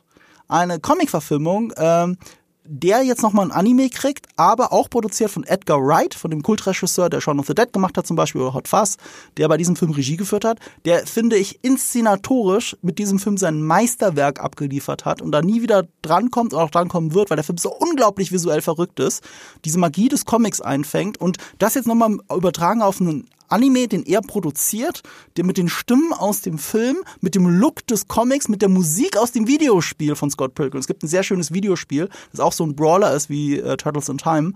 Ähm, all das zusammengemixt ergibt den Anime, der Mitte November rauskommt und wir werden kurz danach werden wir dann über den Film auch reden, beziehungsweise über die Serie, also beides zusammen. Deswegen müssen wir nicht so viele Worte verlieren. Es ist eine interessante Liebesgeschichte, finde ich. Ja, Scott- ich habe den auch Ja. sehr spät geguckt, muss ich sagen. Wann hast du den geguckt? Was meinst du mit spät? Ähm, so circa, als ich bei Filmstarts angefangen hat, hat Sebastian war mir den denn? gezeigt. 2016 oder so? Hatte, ja. Und der ist von so. 2011? 2010, glaube ich. 2010? Ich glaube, ich glaub, 2010. Irgendwie so. Ich, ich weiß noch damals, ich habe mich wegen den Trailern, ich kannte davor Scott Pilgrim Ich nicht. fand die Trailer sahen scheiße aus. Ich, ich war so Damals. begeistert von den Trailern. Ja, 2010, ich hatte recht. Ja, 2010. Äh, ich, ich war so begeistert von den Trailern. Ich liebte ja auch Hot Fuzz und Shaun of the Dead. Man muss dazu sagen, ich weiß noch, wie ich Shaun of the Dead und Hot Fuzz, ich habe beide im Kino gesehen damals. Und ich fand die nur nett. Ich weiß noch, als ich die im Kino gesehen habe, fand ich, oh ja, ist ganz nett. Ich musste sie aber auch in Deutsch gucken, muss man dazu sagen. Und über die Jahre sind all diese, also diese beiden Filme und auch Scott Pilgrim sind noch mehr an mein Herz gewachsen als sowieso schon. Ich liebe auch At World's End. Den finde ich super Der klasse. ist auch toll, aber ich finde, war weitem nicht so toll wie Hot Fuzz und Shaun of the Dead, muss ich äh, zugeben. ich mag ihn mehr als Hot Fuzz. Echt? Äh, also, also, also Shaun of the Dead ist Nonplusultra aus dieser Trilogie. Ich glaube, da sind sich die meisten einig, dass das da bin ich mir nicht mehr sicher. Ich glaube, im Nachhinein ist bei mir Hot Fuzz. Tatsächlich. Ja, also bei mir ist es Shaun of the Dead, ist, ist, ist die Nummer eins. Okay. Dann At World's End und dann Hot Fuzz. Aber ich liebe die drei. Also Mhm. ich finde die alle super. Alle drei sind echt top. Ähm, was ich bei At World's End so toll finde, ist, und ich finde, das ist dieser ein, diese eine Nummer, also zwei Sachen, die ihn nochmal anders machen als äh, Hot Fuzz und äh, Shaun of the Dead. Das eine ist, dass diesmal ähm, der Straight Man nicht von äh, Simon Peck gespielt wird, sondern von Nick Frost, dass sie, da- dass, dass sie da mal die Ro Rollen tauschen können. Ey, und ich bin ganz ehrlich, ich habe die Vermutung, dass du dich mehr mit äh, Simon Peck in The World's End äh, identifizieren kannst. Das ist jetzt nur meine Vermutung. Das passt Nee, irgendwie. Du bist der nee, Typ, der reinrennt und unbedingt saufen will. Ja, das, das, das fand ich so charmant. Äh, das ist etwas, was, was halt geil ist. Ich mag, ich mag halt Comedies, die so hart committed sind, weißt du? Und egal wie verrückt es wird, egal was da alles passiert, das will ich jetzt auch gar nicht irgendwie lang äh, breit treten, weil wir reden ja jetzt eh über was anderes, aber dass die Mission immer noch bleibt, den Pubcrawl durchzuziehen, egal wie verrückt es wird, das ist was, was ich so toll finde an diesem Film. Also da passieren ja echt krasse Sachen. Aber die Mission bleibt, nee, wir sind noch nicht alle, alle Pubs durch. Und das finde ich geil. Also das ist sowas, ja, das liebe ich. Ich finde, so eine gewisse Konsequenz hat eben auch vor allem Scott Pilgrim. Also sowohl visuell Ja. als auch mit allem, wie er, wie er arbeitet, äh, die Musikauswahl, äh, der Videospiel-Look, gerade der Videospiel-Look. Ich weiß noch, am Ja. Anfang habe ich mir so gedacht, ist es nicht einfach nur ein bescheuertes Gimmick, dass sie so viel Videospiel-Themes da drin haben, aber eigentlich Scott selbst das nie adressiert? Also es gibt natürlich Figuren, ne? also jetzt wie ähm, äh, Young Neil war es, glaube ich, der äh, Zelda spielt die ganze Zeit. Und deswegen ergibt es Sinn, dass innerhalb des Films Zelda-Tunes auftauchen. Ne? Aber es hat ja nichts mit Scott Pilgrim zu tun. Und dann ist mir irgendwann klar geworden, das ist ja das Geile eigentlich daran. Sie sind voller Nerdtum und sie finden es nicht notwendig, das zu adressieren. Ich, Ja. wenn ich mit dir rede, wir müssen ja auch nicht unser Nerdtum andauernd adressieren und erklären, sondern es ist einfach da. Es ist Ja. Teil von uns. Und so ist das in dem Film auch. Und das macht ihn nochmal, das macht ihn nochmal ein bisschen schöner. Und er, abgesehen davon, dass er eh unglaublich geil inszeniert ist, also äh, äh, es ist wirklich Peak, Peak Edgar Wright, was Inszenierung angeht. Ähm, die Detailverliebtheit, das sind alles Sachen, die müssen wir in einem anderen Podcast besprechen. Aber ich finde es auch cool, dass das halt eigentlich eine dumme, simple Liebesgeschichte ist. So wird sie auch präsentiert mit, äh, mit dem schönen Videospiel-Ding, du musst halt die sieben Axes besiegen, was auf einer metaphorischen Ebene ja wirklich wieder das ist, was man ja selbst oft erlebt, wenn man in eine neue Beziehung kommt. Dass man eigentlich im Geiste immer noch dabei ist, man, man konkurriert mit den Exen. Oder umgekehrt ist es genauso, dass man äh, selber erst den Ex überwinden muss, bevor man sich auf eine neue Liebe wirklich einlassen kann. Das ist das Vordergründige, was aber gleichzeitig ziemlich platt ist. Und erst gegen Ende wird klar, Moment mal, du musst selbst sehr viel mehr über dich reflektieren, bevor du überhaupt bereit bist für was Neues. Es geht nicht nur darum, die Ex-Freunde zu besiegen. Äh, man muss die inneren Dämonen besiegen und den Self-Respect finden für sich selbst. Und das ist halt etwas, das ist so eine geile Message an Scott Pilgrim. Mindblowing für mich bis heute dieser Film. Ich liebe den. Ich habe mal eine Liste bei mir auf dem Kanal Nerdkultur gemacht. Die besten zehn Filme der letzten elf Jahre war's. Ich fand es auch ziemlich gut, bis auf, ja. Bis auf äh, diesen unglaublich geilen Film, den wir am 1. April besprochen haben, The Last Jedi. Aber Scott Pilgrim war auch dabei. Aber war da nicht auch, wieder Uwe war dabei, aber, ähm, äh, war, war, war da nicht auch Knives Out auch drin? Äh, ja, klar. Zwei Ryan Johnson Filme Ich, gleich. das ist einer meiner Lieblingsregisseure, was soll ich denn tun? Ich bin nur ehrlich zu mir selbst. Ist ja auch so ein Film. Knives Out ist ja eigentlich ähnlich wie Shaun of the Dead oder Hot Fast, die ich beim ersten Gucken eher so okay fand. Und dann bei jedem weiteren Gucken so, mein Gott, das ist ja genial. Und ich würde sogar behaupten, wenn ihr mal auf Letterboxd nach meinen zehn Lieblingsfilmen ever schaut, so ging es mir bei jedem einzelnen dieser Filme. Alle zehn, die habe ich am, zum ersten Mal gesehen und gedacht, ja, ganz cool, weiter. Ne? Und dann bei jedem weiteren gucken so, Moment mal, ist das gerade einer meiner Lieblingsfilme of all time? Wer hätte das gedacht? Weißt du, ich habe drei Filme, bei denen ich das hatte, wo ich die nach dem ersten Mal gut fand, aber nicht wow. Mhm. Und dann hat aber mein Gehirn weitergerattert. Ja. Und Sag mal äh, schnell. das eine ist Once Upon a Time in Hollywood. Ja. Also den, den habe ich dann fünfmal Ja. im Kino gesehen. Ja, ich weiß. Der andere ist Jordan Peele's Us. Aha. Da dachte ich mir auch so, direkt beim Gucken und als er so zu Ende war, ich so, hm, ja, ist okay. Aber schon auf der Heimfahrt musste, hat's wirklich gerattert. Und, und Us finde ich, ich weiß nicht, ob du den gesehen hast. Nee, den habe ich auch noch nicht gesehen. Der ist, also ich finde, das ist ja Jordan Peele's bester Film. Ja, ich weiß, wir hatten noch einen äh, Nope-Podcast, glaube ich. Und da hatten wir Mhm. Na, darüber wir hatten geredet, dass ich den mal gucken zehn muss. besten Filmen, ja genau. Ja, weil die anderen habe ich natürlich gesehen, ne? Genau, genau. Ähm, also Us finde ich sein bester Film. Okay. Und der dritte ist von mittlerweile einem meiner Lieblings-Horrorregisseure, Mike Flanagan. Ähm, Dr. Sleep, die, die Fortsetzung zu The Ach, Shining. okay.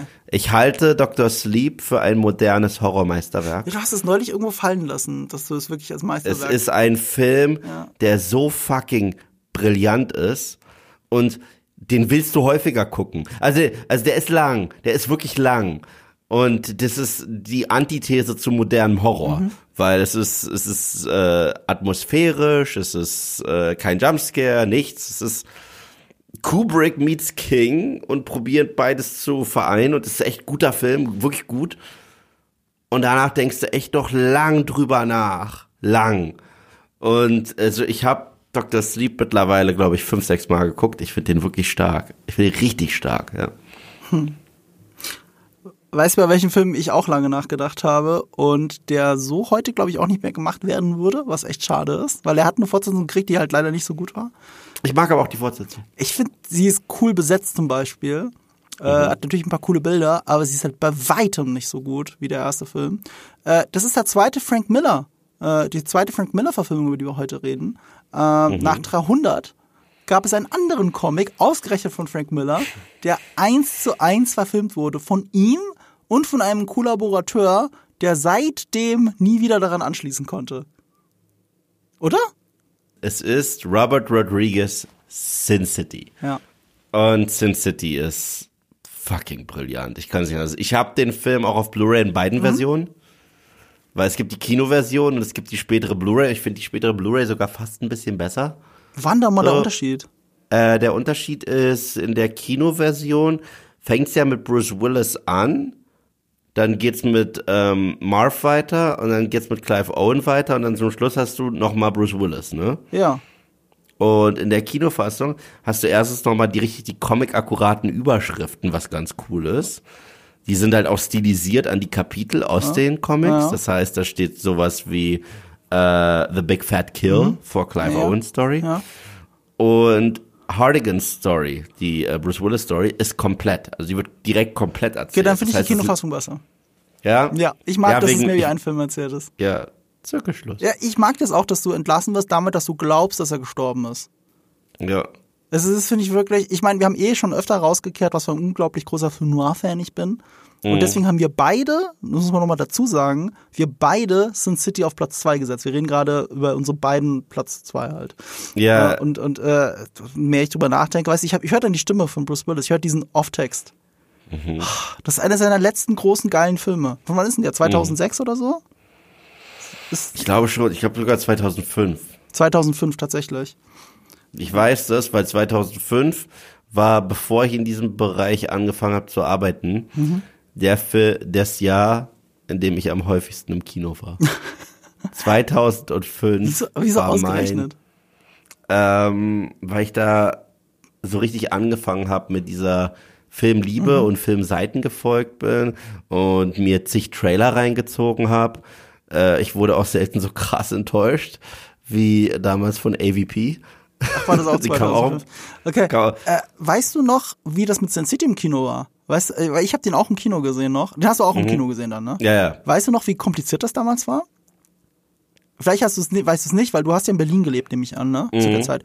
Ja, es ist, wenn du vom Land kamst, war das ganz schwierig, weil ausgerechnet als der Release von Sin City war, äh, gab es, ich weiß nicht mal warum, ein Boykott der großen Kinoketten von Sin City. Die haben den nicht gezeigt. Ich nehme an, weil der Home Release so früh drau darauf folgte. Ich glaube, die haben einen riesen Hackmack draus gemacht, weil er irgendwie drei Monate später der Release folgen sollte und normal war sechs Monate zu dem Zeitpunkt. Heute lachen wir alle drüber, weil da ist es schon nach zwei Monaten als VOD irgendwo zu sehen. Ne? Aber das waren damals die Probleme 2005 und deswegen haben alle großen Kinoketten den in Deutschland äh, boykottiert. Und ich musste, das weiß ich noch ganz genau, weil ich habe mich in Feindesland begeben müssen. Ich bin aus Rheinland-Pfalz runtergefahren ins fucking Saarland nach Saarbrücken und habe den dort geschaut, weil in irgendeinem kleinen Kino da lief der. So und aber wirklich Okay, ganz, nee. also in der Nähe von Kaiserslautern oder so habe ich den nirgends äh, zu fassen gekriegt und deswegen musste ich da runterfahren. Das weiß ich noch ganz genau und ich weiß noch, wie sehr ich das Gefühl hatte, Gott, das hat sich gelohnt. Ja. Ist halt auch. Er ist schon fast. Er ist schon fast an der Grenze einer Parodie zum Film. Natürlich, sein. natürlich. Also, äh, das ist alles so überspitzt. Aber es gibt eine gewisse Komplexität in der simplen Form, wie die Charaktere sind. Ich finde Marv überraschend komplex. Das ist ein Typ, der eigentlich so ein Hau drauf Bursche ist, mit dem willst du dich nicht anlegen. Aber ich mag die, die Idee, dass eine Frau mal nett zu ihm war. Und deswegen macht er, was er macht. Äh, es ist irgendwie, ich mag das. Äh, in gewisser Hinsicht ist, ist dieser Film auch, hat mal irgendjemand gesagt, der brutalste Film, den es je gegeben hat. Nicht in der Hinsicht von wie explizit irgendwie, nicht jetzt Terrifier oder so, sondern dass alle fünf Sekunden irgendwas Brutales passiert. Also alle fünf Sekunden wird entweder jemand geschlagen, gewürgt, erstochen, erschossen. Es, es vergehen wirklich höchstens, also sind es 20 oder 30 Sekunden, bis irgendeine Form von Gewalt passiert. Und ähm, Sin City ist halt nochmal Gotham City on Acid. Also es ist halt wirklich die, die schlimmste Stadt, die du dir vorstellen kannst. Alles ist korrupt, nur Gangster sind unterwegs. Ähm, tatsächlich hat Tarantino sogar eine Szene, ähm, also hat äh, Gastregie geführt. Und man sieht sogar, dass äh, hier ein, ein Tarantino-Film kurz zitiert wird, was ich ganz cool finde. Das ist so ein kleines Titbit. Es gibt die gleiche Szene in zwei Filmen, in Sin City und in einem anderen Tarantino-Film. Weißt du, was ich meine? Ich weiß gar nicht, was du meinst. Okay, in Kill Bill 2 gibt es diesen coolen Kampf zwischen Al Driver und Beatrix Ja, Kiddo, ne? ja. Was macht sie mit ihr? Sie drückt ihren Kopf ins Klo. Ja. Es gibt ein Close-up von ihr in der Toilettenschüssel. Und sie spült, um sich das Leben Ja. zu retten, kommt dann raus und kotzt fast. Ja. Und genau das gleiche macht Clive Owen mit Benicio del Toro. Glaubst das war Absicht? das war 100 Pro- die, die Filme sind Aber warte mal, äh, Kill Bill Volume 2 ist aber auch vor Sin City rausgekommen. Ja, deswegen. Kill Bill Volume 2 war zuerst Aber und danach im hat Comic man das passiert das doch auch so. Der Comic Hm? ist ja viel älter von Sin City. Ja, aber das hätte man auch anders filmen können. Die haben eins zu eins diese Szene nochmal, also äh, das, das war, glaube ich, trotzdem hier noch so ein bisschen ein Augenzwinkern. Könnte sein, Dafür könnte es- sein. Das bin ich mir jetzt gerade nicht sicher. Weil da habe ich den Comic tatsächlich am Regal stehen.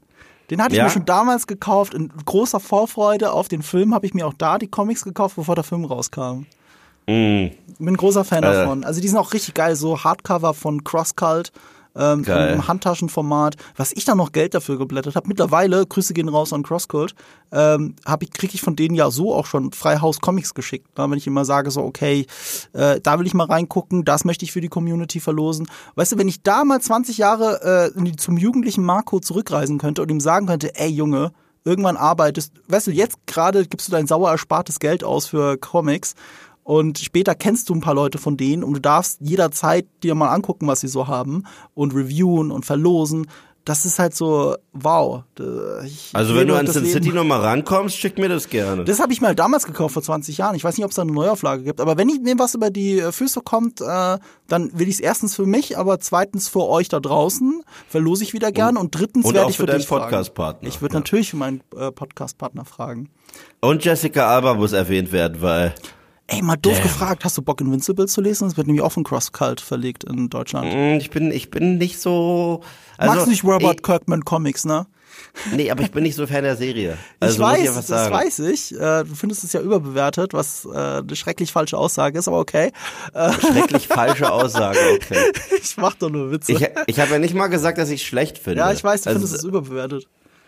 aber, ich finde es eine der ähm, besten Comics-Serien, die ich je gesehen habe, wenn nicht die beste. Aber ich muss jetzt noch mal kurz Jessica Alba erwähnen. Moment of Silence für diese Sequenzen mit Jessica Alba, Wieso Moment of Silence? weil es so toll ist. Da, da, da kann man kurz daran denken, an die Szene mit Jessica Alba. Es ist so ähnlich wie wenn wir über From Dust Till Dawn reden, dann müssen wir das gleiche zu Selma Hayek machen. Ich habe den Comic gelesen und dann sehe ich eher so ein bisschen die Eitelkeit von Jessica Alba, aber das ist auch leicht zu sagen, weißt du, wenn man da so sitzt und sich sagt, okay, äh, ich glaube dir jetzt aus Gründen nicht, dass du Stripperin bist. Ey, das ist leicht gesagt als Zuschauer. Ähm, äh, das muss sie einfach mit sich selber, für sich selbst wissen. Äh, stattdessen möchte ich fast dagegen halten, wie ich finde, das ist der, das macht der zweite Teil sehr gut, das Casting von Eva Green. Ich bin eh großer Fan von Eva Green, aber das Casting von Eva Green ist so krass on point, Ja. weil sie so Ja. gut darin ist, eine, eine Femme Fatale zu spielen. Und da schließt sich der Kreis zu Tomb Raider übrigens, weil weißt du, wer ursprünglich die Femme Fatale hätte gespielt, gespielt hätte? Das wäre Eva Green. Angelina Jolie. Oh. Ah ja, in, äh, im zweiten Teil wohlgemerkt. Also bis kurz vorm Dreh stand sie fest. Ähm, ich finde es aber immer noch albern, dass auch nicht Clive Owen dafür zurückgekehrt ist. Ich weiß nicht, woran das lag. Ich meine, an für sich kann man ihn schlechter ersetzen als Josh Brolin. Ne? Und ich verstehe das wegen dieser Gesichtschirurgie-Geschichte. Das ist ja auch Teil des Comics. Aber spätestens nach der Operation muss doch Clive Owen da stehen. Alles Ja. andere ist doch albern. Also der zweite hat ganz andere Probleme auch. Wobei auch da Casting, ne? Casting ist cool. Joseph Gordon-Levitt ist cool in der Rolle. Äh, Seine Story fand ich sogar ziemlich geil, die wurde extra für den Film erfunden. Ja, das kommt halt ein bisschen dazu. Ich finde, das merkt man auch ein bisschen, aber gleichzeitig ist trotzdem eine okay Story, die sich halt Frank Miller ausgedacht hat. Du merkst ja immer noch, dass Frank Miller da ja sogar auf dem Regiestuhl saß. Aber Yeah. aus irgendwelchen Gründen, ich muss den zweiten nochmal gucken. Ich habe den zweiten wirklich nur einmal gesehen, weil ich danach so schockiert war, wie doof ich den fand. Und ich liebe ja den ersten so sehr. Und den habe ich tausendmal gesehen. Ich gucke mir immer noch manchmal einfach nur Szenen an. Auch hier am Anfang mit Michael Madsen. Also das mit äh, Hardigan, wo er den niederschießt und so. Ja. Auch wie gesagt nochmal der Off-Kommentar. Ne, Fair Trade. Wenn Bruce Willis sagt, Fair Trade. Jetzt, äh, dann muss ich so, das habe ich im Ohr wirklich, ich krieg Gänsehaut, wie gut das ist und Josh Hartnett in der Rolle und alles. Und ich weiß, wie simpel dieser Film gestrickt ist. Ah, und wie simpel gedreht eigentlich. Erschreckend simpel. Eigentlich schade, dass es nicht mehr Comics-Verfilmungen gibt, seitdem die so sind. Sie haben es ja nochmal probiert mit The Spirit. Da hat Frank Miller alleine probiert, ohne Robert Rodriguez. Das war eine kom komplette Katastrophe anscheinend. Ich habe mich nie getraut, den Film zu gucken. Ich habe mich nicht getraut. Hast du den gesehen? Ja. Und? Wirklich so schlimm? Scheiße. Der ist wirklich schlecht. Der ist, un der ist unfassbar schlecht. Ja, das war so ähnlich wie auch nach 300 haben viele das probiert. Wie hießen das nochmal? War of the Gods oder so? da gab es so ein paar Filme, die so die griechische Mythologie und sagen. Du meinst so jetzt ein aber nicht äh, War of the Titans, oder? Doch, den Aber auch. der ist nicht so 300-mäßig. Nein, aber da ey. gibt's einen zweiten. Äh, ne, nicht, nicht, nee, ich, Der ich mit meine den nicht den. Ich meine, ich mein den mit Henry Cavill, den War of the Gods mit Ricky Rourke auch. Äh, Nee, den habe ich nicht gesehen. Ich weiß nicht mal, welchen Film du meinst. War of the Gods, äh, heißt der so? Henry Cavill The Mickey Clash Rourke. of the Titans? Ja, okay, das ist nee. der zweite Teil, Clash of the Titans. Äh, War of, nee, äh, nee, oder, die- oder, nee, warte mal. Wie war denn dieser Scheißfilm? Wie heißt der denn? Ich wette, alle, die gerade zuhören, schreien. Krieg der Götter. Immortals. Immortals heißt ah, der. okay, den habe ich nicht gesehen. Ja, der ist also äh, 300 auf Wish bestellt. Du weißt, was wirklich 300 auf Wish bestellt ist? Und dafür wird mich mein Kollege Julius hassen. Spartacus, die Serie. Aber ich finde die cheesy cool. Also ich, die erste Staffel habe ich wirklich weggebinged und zweimal. Ich finde die, finde, das kann man echt gucken, aber es ist halt ein bisschen 300 auf Wish bestellt, auch wenn das Julius nicht Ja, gerne ich hört. schick dir mal danach den, ich schick dir schon mal den Trailer. Kannst danach gerne gucken. Hier einfach. Nee, ich kenne den. Trailer sogar. Es ist tausend Jahre her, dass ich gesehen habe. Ich habe es mir nie angeschaut. Und ich habe natürlich Clash of the Titans gemeint. Das habe ich gemeint. Und da gibt es in Clash of the Titans 1, also mit Sam Worthington und einen zweiten Teil. Ich habe nur den ersten gesehen. Mit Mats Mikkelsen auch. Ja. Aber ja, das kommt alles an 300 nicht mehr ran. Und leider kam lange nichts mehr an Sin City ran. Ich habe aber noch, weil wir jetzt beide Platz zwei haben, Sin City, haben wir eine Ehrennennung, um das auszugleichen, damit wir wieder bei den zehn besten Comic-Verfilmungen sind, die keine Marvel- oder äh, DC-Adaption sind, haben wir einen anderen Film mit einer sehr dreckigen Stadt, die nicht zu Dread. retten ist. Dread. Und natürlich meinen wir Judge Dread mit Sylvester Stallone. Nein. Ey, ich bin Fan von Judge Ich Dredd. auch. Fuck off. Ich, auch. liebe Judge Dredd. Der ist auch. bei mir. Zehn beste Stallone-Filme, Judge Dredd ist dabei. Fertig. Warte. I'm the law. Ich liebe den. I'm the law. Ich liebe den, aber wir reden von Dread. Dread mit Carl Urban, Carl Urban. und äh, Lina Headey als absolutes Mischstück. Das ist die bessere Verfilmung. Aber wenn du mich, wenn du mich zwingen würdest, einen von beiden Filmen mit auf die einsame Insel zu nehmen, würde ich mich vielleicht für Judge Dredd entscheiden. Ja. I'm the law. Ich liebe den. Ich Und auch der Typ, der Typ, der genauso aussehen soll wie er, es aber gar nicht tut, ist super. Äh, naja, Dread ist halt Nonstop-Action. Es ist halt mega äh, Throwback-mäßig gefilmt, so zu den Genrefilmen der 70er. Mhm. Teilweise die Ästhetik, er soll ja sehr viel von The Raid genommen haben. So Ja, auf jeden Fall, auch mit dem Hochhaus und so. Und Ja, natürlich ja. automatisch The Raid.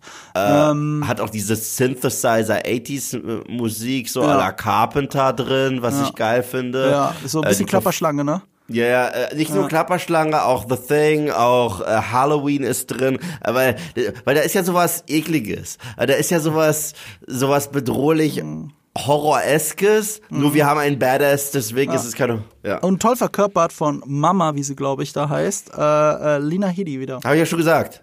Ach so, als sorry. Mischstück. Als, Als- absolut. Und, und, und, und, und, das Als sieht, Mama. und das sieht so auf den super Todkrieg da in Zeitlupe. Oh ich Mann, geil. das ist so ästhetisch wunderbar. Also Ja. Dread. Dread ist auch ein geiles Beispiel für einen Low-Budget oder höchstens Mid-Budget Sci-Fi-Blockbuster-Film, der totalen Kultstatus hat, aber halt von sehr wenigen Leuten im Kino gesehen wurde. Aber genug im Home-Kino, dass man immer wieder drüber nachgedacht hat, ob man nicht doch noch einen zweiten Teil macht.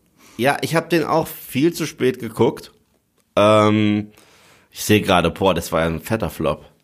Ein fetter Flop. 30 bis 45 Millionen Budget eingespielt, 41 Millionen. Ja. Aber wie gesagt, er war ein Heimkino, also Hit schon. Also so weit, dass man immer noch über einen zweiten Teil nachgedacht hat. Aber bis zuletzt ist es leider nicht passiert.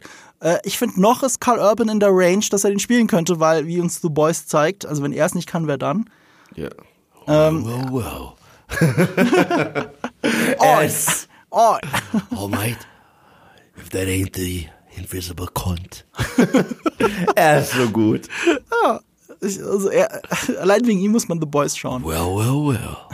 Also wenn ihr The Boys mögt, müsst ihr Dread schauen. Spotty Dread. Spice. Spotty fucking Spice. Ja, das stimmt. Ah, Aber Dread ist echt ah, so ein schöner kleiner Genrefilm, nah an der Comicvorlage. Ich finde, hier und da ist Judge Dredd sogar näher dran, aber ansonsten ist ja Judge Dredd weit davon entfernt. Weil ich glaube, eines der, einer der USPs der Comics ist ja, dass man nie sein Gesicht sieht. ja, er ist halt the law. So aber du kannst keinen Stallone-Film machen und siehst dein Gesicht nicht. Well, well, you know, I'm the law. Also ich muss aber bis heute muss ich mich totlachen, wenn da dieser Hillbilly-Familie draußen begegnet. Ja. Und Max von Südow spielt ja auch mit in Judge Dredd und sieht Ja, einfach so ja. alt aus wie immer. War der Mann jemals jung? Guck dir mal äh, hier Dune von äh, 82 was glaube ich an. Ja, Äh, selbst da ist er alt. Ey, Max von Südow war einfach schon immer alt. Weißt du, wer auch immer alt war? Immer? Alle sagen jetzt immer, boah, der sieht so gut aus für sein Alter. Aber als er jung war, sah, er- sah er schon alt aus. Das ist Morgan Freeman. Morgan Freeman sah immer alt aus. Immer.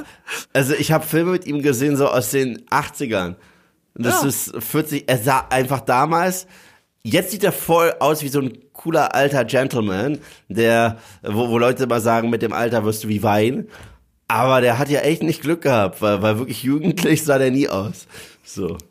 So ein bisschen. Patrick Stewart hat das Schicksal auch. Ja. Den frühesten Film, den ich mit Oh, ihm gesehen fuck you, habe, Logan. war Life Force, wenn du den noch kennst. Das war so ein bisschen, äh, der ist im Atemzug von Alien entstanden. Mm. Äh, da da, war, da habe ich, glaube ich, Patrick Stewart zum ersten Mal gesehen, also zum ersten Mal chronologisch richtig geordnet gesehen. Vorher habe ich natürlich in Star Trek gesehen. Äh, aber auch da, schon alt. Also schon die Halbklasse. Er hat ja selber gesagt, glaube ich, mit Anfang 20 hat er sie schon gehabt und dann war das mhm. halt so. Mhm. Äh, siehst automatisch, es sah schon automatisch irgendwie älter aus. Äh, manche Leute haben da halt leider ein bisschen Pech. Carl Urban gehört nicht dazu. Dread ist ein wunderbar gealterter Film. Ich weiß nicht mal, aus welchem Jahr der ist. Ich könnte es nicht sagen. 2013? 2012. Äh, irgendwie sowas. Und äh, toller Film. Guck den mal an. Danke Alright. später. Wir kommen zu meiner Nummer 1 deine Nummer eins ist ein Kultfilm, ohne den es einen anderen Kultfilm wahrscheinlich nie gegeben hätte. Hast du ihn eigentlich gesehen? Meine The Nummer? Crow? Nein. Ja. Achso, jetzt habe ich es gespoilert, Entschuldigung. Okay, den, also, äh, eine Sache übrigens verlange ich von dir und ich verlange ja nicht viel von dir, okay? Ein bisschen fühle ich mich nämlich verarscht. Ich habe dir vor, vor zwei Jahren Evil Dead 2 als Blu-ray geschenkt. Den und schaue ich morgen an. Was, was willst du Ja, von mir? den guckst du dieses Jahr. Den guckst du. Ja, das ist äh, genau wie zu- meine Diät. Morgen fängt's an. Nee, den guckst du diesen Oktober um die Halloween-Zeit Ich rum verspreche dir. Ich habe dir neulich schon mal versprochen im Podcast, oder? Ja. Nee, Du, du redest darüber, seitdem ich es dir geschickt habe. So.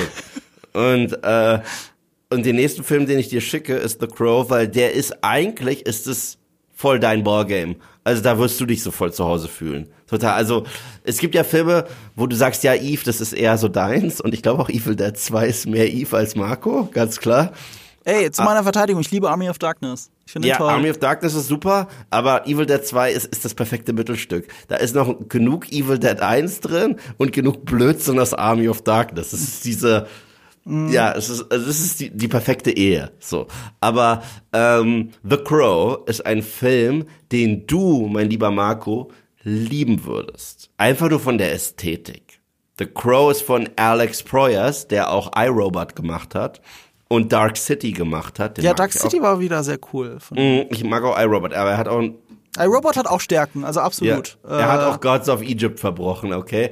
Aber ähm, es ist ein Wahnsinnsfilm, basiert halt auch auf einem Graphic Novel, den ich dieses Jahr Sebastian zum Geburtstag geschickt hat. Es gibt sogar äh, drei Sequels, die sind alle scheiße. Also die musst du alle nicht gucken.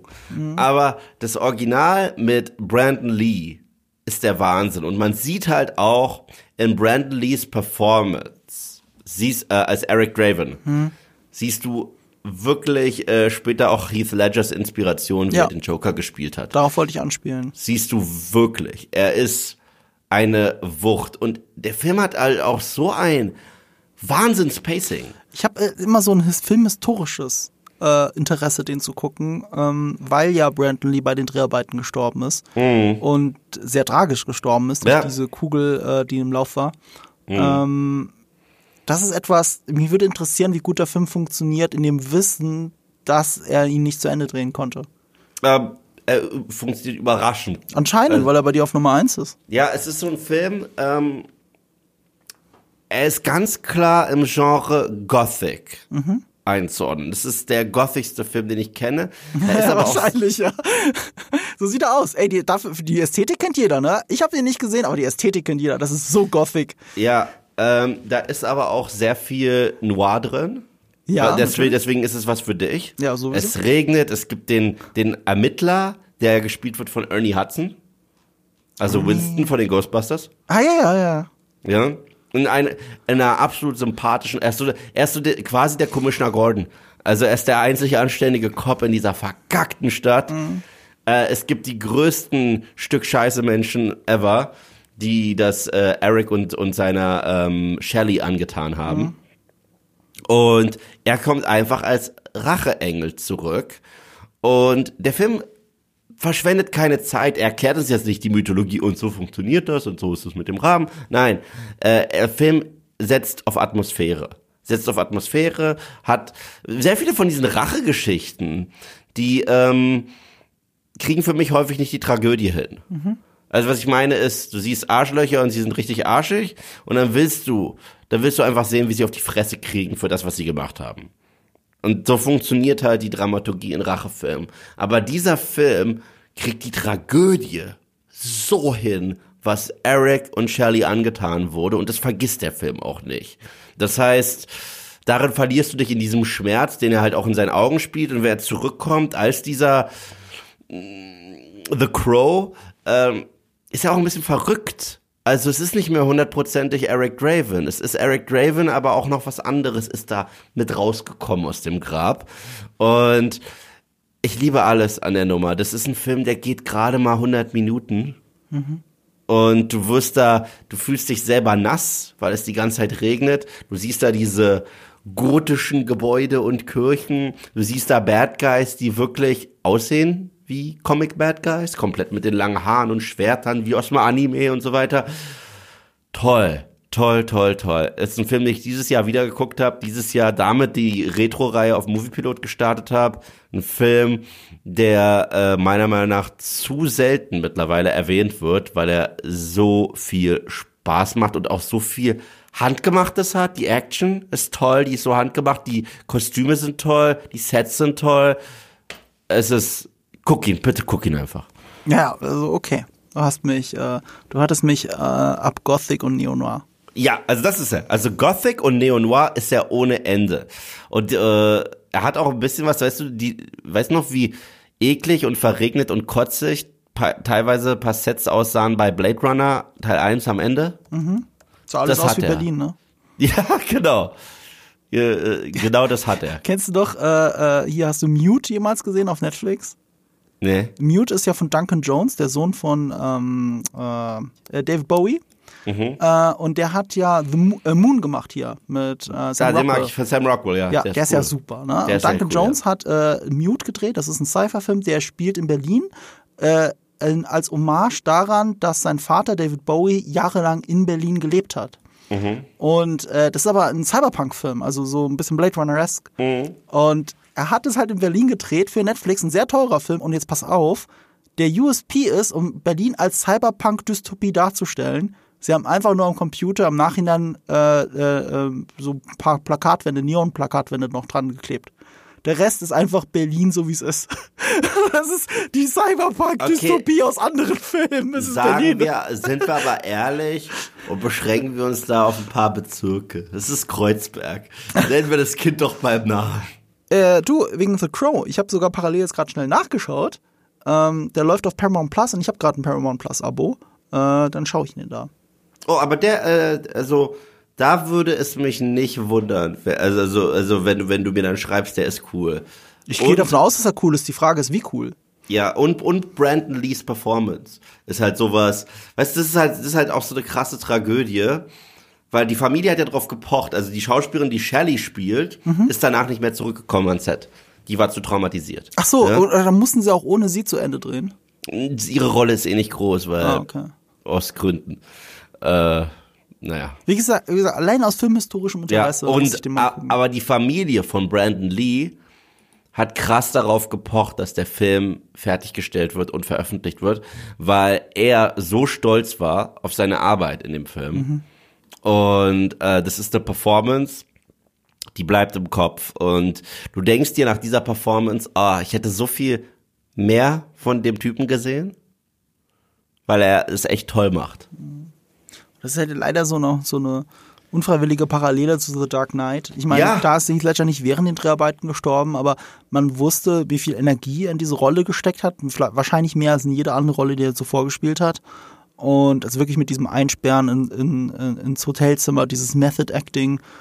Und dass er das selber nie miterleben durfte, wie ihn die ganze Welt dafür feiert, dass er einen Oscar dafür kriegt. Und ich behaupte, er hat den Oscar auch gekriegt, ohne dass er gestorben wäre. Das ist kein so, oh, da ist jemand gestorben, der kriegt jetzt posthum einen Oscar. Es gibt so viele Leute, die posthum keinen Oscar gekriegt haben, obwohl sie Ja. nominiert waren. Heath Ledger hat es absolut verdient. Heath Ledger hat verdient, er hat es leider nie miterlebt. Und äh, die Rolle von Brandon Lee mit The Crow, die ist so ikonisch. Man, ich habe The Crow nie gesehen. Und ich kenne die Rolle, ich kenne die Ikonografie, ich sehe, wie das Filme nach sich beeinflusst hat, wie eben The Dark Knight. Ja. Und es ist halt noch ein größerer Jammer als sowieso schon, dass er das nie miterleben durfte. Ja, es gibt diese Szene in The Dark Knight, die ja alle lieben, diese, wo "Ah, and I thought my jokes were bad. Wenn er da die, äh, die dieses Mafia-Meeting äh, stürmt. Es gibt eine ähnliche Szene mit äh, Brandon Lee in The Crow, wo er tatsächlich so ein Mob-Meeting stürmt. Und es würde mich nicht mal wundern, wenn Nolan sich dort tatsächlich ein bisschen bedient hätte bei The Crow. Ich schaue es mir an und werde es dir sagen, ob es so war oder nicht. Ja.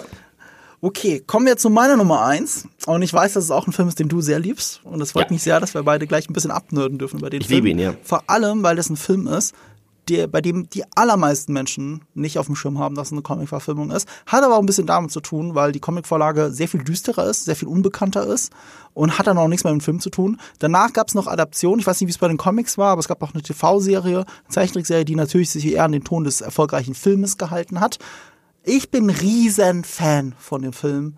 Äh, unabhängig davon, dass, wir, dass es hier unsere Comic-Verfilmungen Top-Liste ist, das ist eine meiner absoluten Lieblingskomödien of all time. Ich kann gar nicht zählen, wie oft ich sie gesehen habe. Die Videokassette dazu habe ich rauf und runter genudelt. Als Kind, äh, auch jetzt noch, schaue ich mir hier und da einfach Szenen an, weil die so unglaublich gut sind. Ähm, ich finde, der Film ist überhaupt nicht schlecht gealtert, obwohl man der, die frühen Tage des, der 3D-Effekte merkt. Es ist einer dieser Filme, die Tarantino meint, wenn er sagt, die sind perfekt. Für mich ist das ein perfekter Film, an dem ich nicht einen einzigen Frame, nicht einen einzigen Satz ändern würde. Egal in welcher Sprachfassung, egal in welcher Auflösung. Das ist für mich ein perfekter Film. Es ist Man in Black. Here comes Man in Black. 1997 war es, glaube ich. Ähm, mit Will Smith, mit Tommy Lee Jones. In, ich, wir haben ja auch festgestellt, guck mal, ich mag Film Noir. Es gibt viele Film Noir-Elemente da drin. Das ist ein Krimi, den sie hier lösen. Ich liebe Buddy-Movies. Das ist einer der besten Buddy-Movies, die es überhaupt gibt. Und zu einem guten Buddy-Movie gehört auch, dass die Figuren so unglaublich gegensätzlich sind. Und hier sind sie das einfach. Und das macht es so gut. Ja. Ähm, Man in Black ist für mich persönlich ähm, der Ghostbusters meiner, also d- der Ghostbusters einer anderen Generation. Weil er hat diesen subversiven Ghostbusters-Humor. Das heißt, die Welt nimmt sich total ernst mit den Außerirdischen. Die Regeln nehmen sich total ernst. Aber es gibt halt bizarre Sachen, die lustig sind. Äh, und am lustigsten ist es eigentlich, wie unsere zwei Figuren darauf reagieren. Ja. Also das ist es halt. Und, Vor allem eine, ähm, äh, genau, also wie eine Figur, Re, Figur quasi als Stellvertreter für den Zuschauer darauf reagiert und wie die andere halt so abgebrüht ist und das alles schon kennt. ja. Das Und ist, ah, so lustig. Und äh, Vincent D'Onofrio darf nicht äh, unerwähnt bleiben. Ja, was für ein geiler Also- Bösewicht. Die Schabe. What? Es hat auch Jahrzehnte gedauert gefühlt, bis ich kapiert habe, dass das derselbe Typ ist wie aus Full Metal Jacket. Ja, what? Sugar. No. Was für eine unglaubliche Buddy-Comedy. Also, also Buddy äh, im Sinne von äh, Körper. Also Ja, Mimik, ja, alles, das ist Slapstick, Body Slapstick. Horror. Ähm, ist drin. Äh, jetzt zu meiner Anekdote, okay? Mhm. Das ist der erste FSK 12 Film, den ich im Kino gesehen habe. Das ist der erste FSK 12 Film, den ich im Wie alt warst, warst du dann zwölf oder was? Ich war da noch nicht mal Du bist, zwölf. gerade rechnen, weil ich stimmt, du warst noch nicht zwölf. Aber ich, aber mein Papa hat dann verhandelt an der Kinokasse und ist mit mir reingegangen. Oh. Und dann konnte ich das erste Mal in einen Kinofilm reingehen, wo ich auch Trailers sehe für Sachen, die nicht Cartoons sind. Und äh, der Film hat mich damals sogar ganz leicht gegruselt hier Ja, und da bei den Szenen mit Sugar Water. Und äh, mit, mit, mit der Kakerlake äh, zum Schluss, die ich sehr eklig fand. Gleichzeitig fand ich auch Dingsbums hier, Linda äh, Fiorentino ziemlich cool, die man ja auch aus Dogma kennt. Mhm. Fand es so scheiße, dass man die rausgeschrieben hat für Sequel direkt. Ich finde Äh, super scheiße, aber ich weiß, warum das so ist. Ja, weil man äh, Tommy Lee Jones und Will Smith wieder zurückbringen Nee, wollte. nee, nee, nee. We- Weißt du nicht, warum die fehlt? Nee. Äh, weil alle Regisseure, die mit ihr gearbeitet haben, sagen, sie ist super schwierig und äh, die war auch am, am Set von Dogma, war die so scheiße. Die hat irgendwann nicht mal mit Kevin Smith geredet. Also Wunder, dass sie den Film so geil zu Ende gekriegt haben. Und keiner will wieder mit ihr arbeiten. Das ist der Grund. Oh, okay. Ja. Ja, okay. Ja, ich weiß, wenn man das weiß, zerstört es einem ein bisschen die Chemie, die man glaubt zu sehen.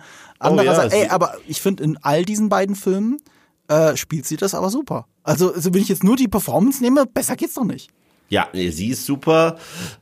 Äh, ich mochte diese ganzen wilden Einfälle, die es da gibt, wie dass, dass, dass da sich da zwei Außerirdische treffen zum Pirogi essen.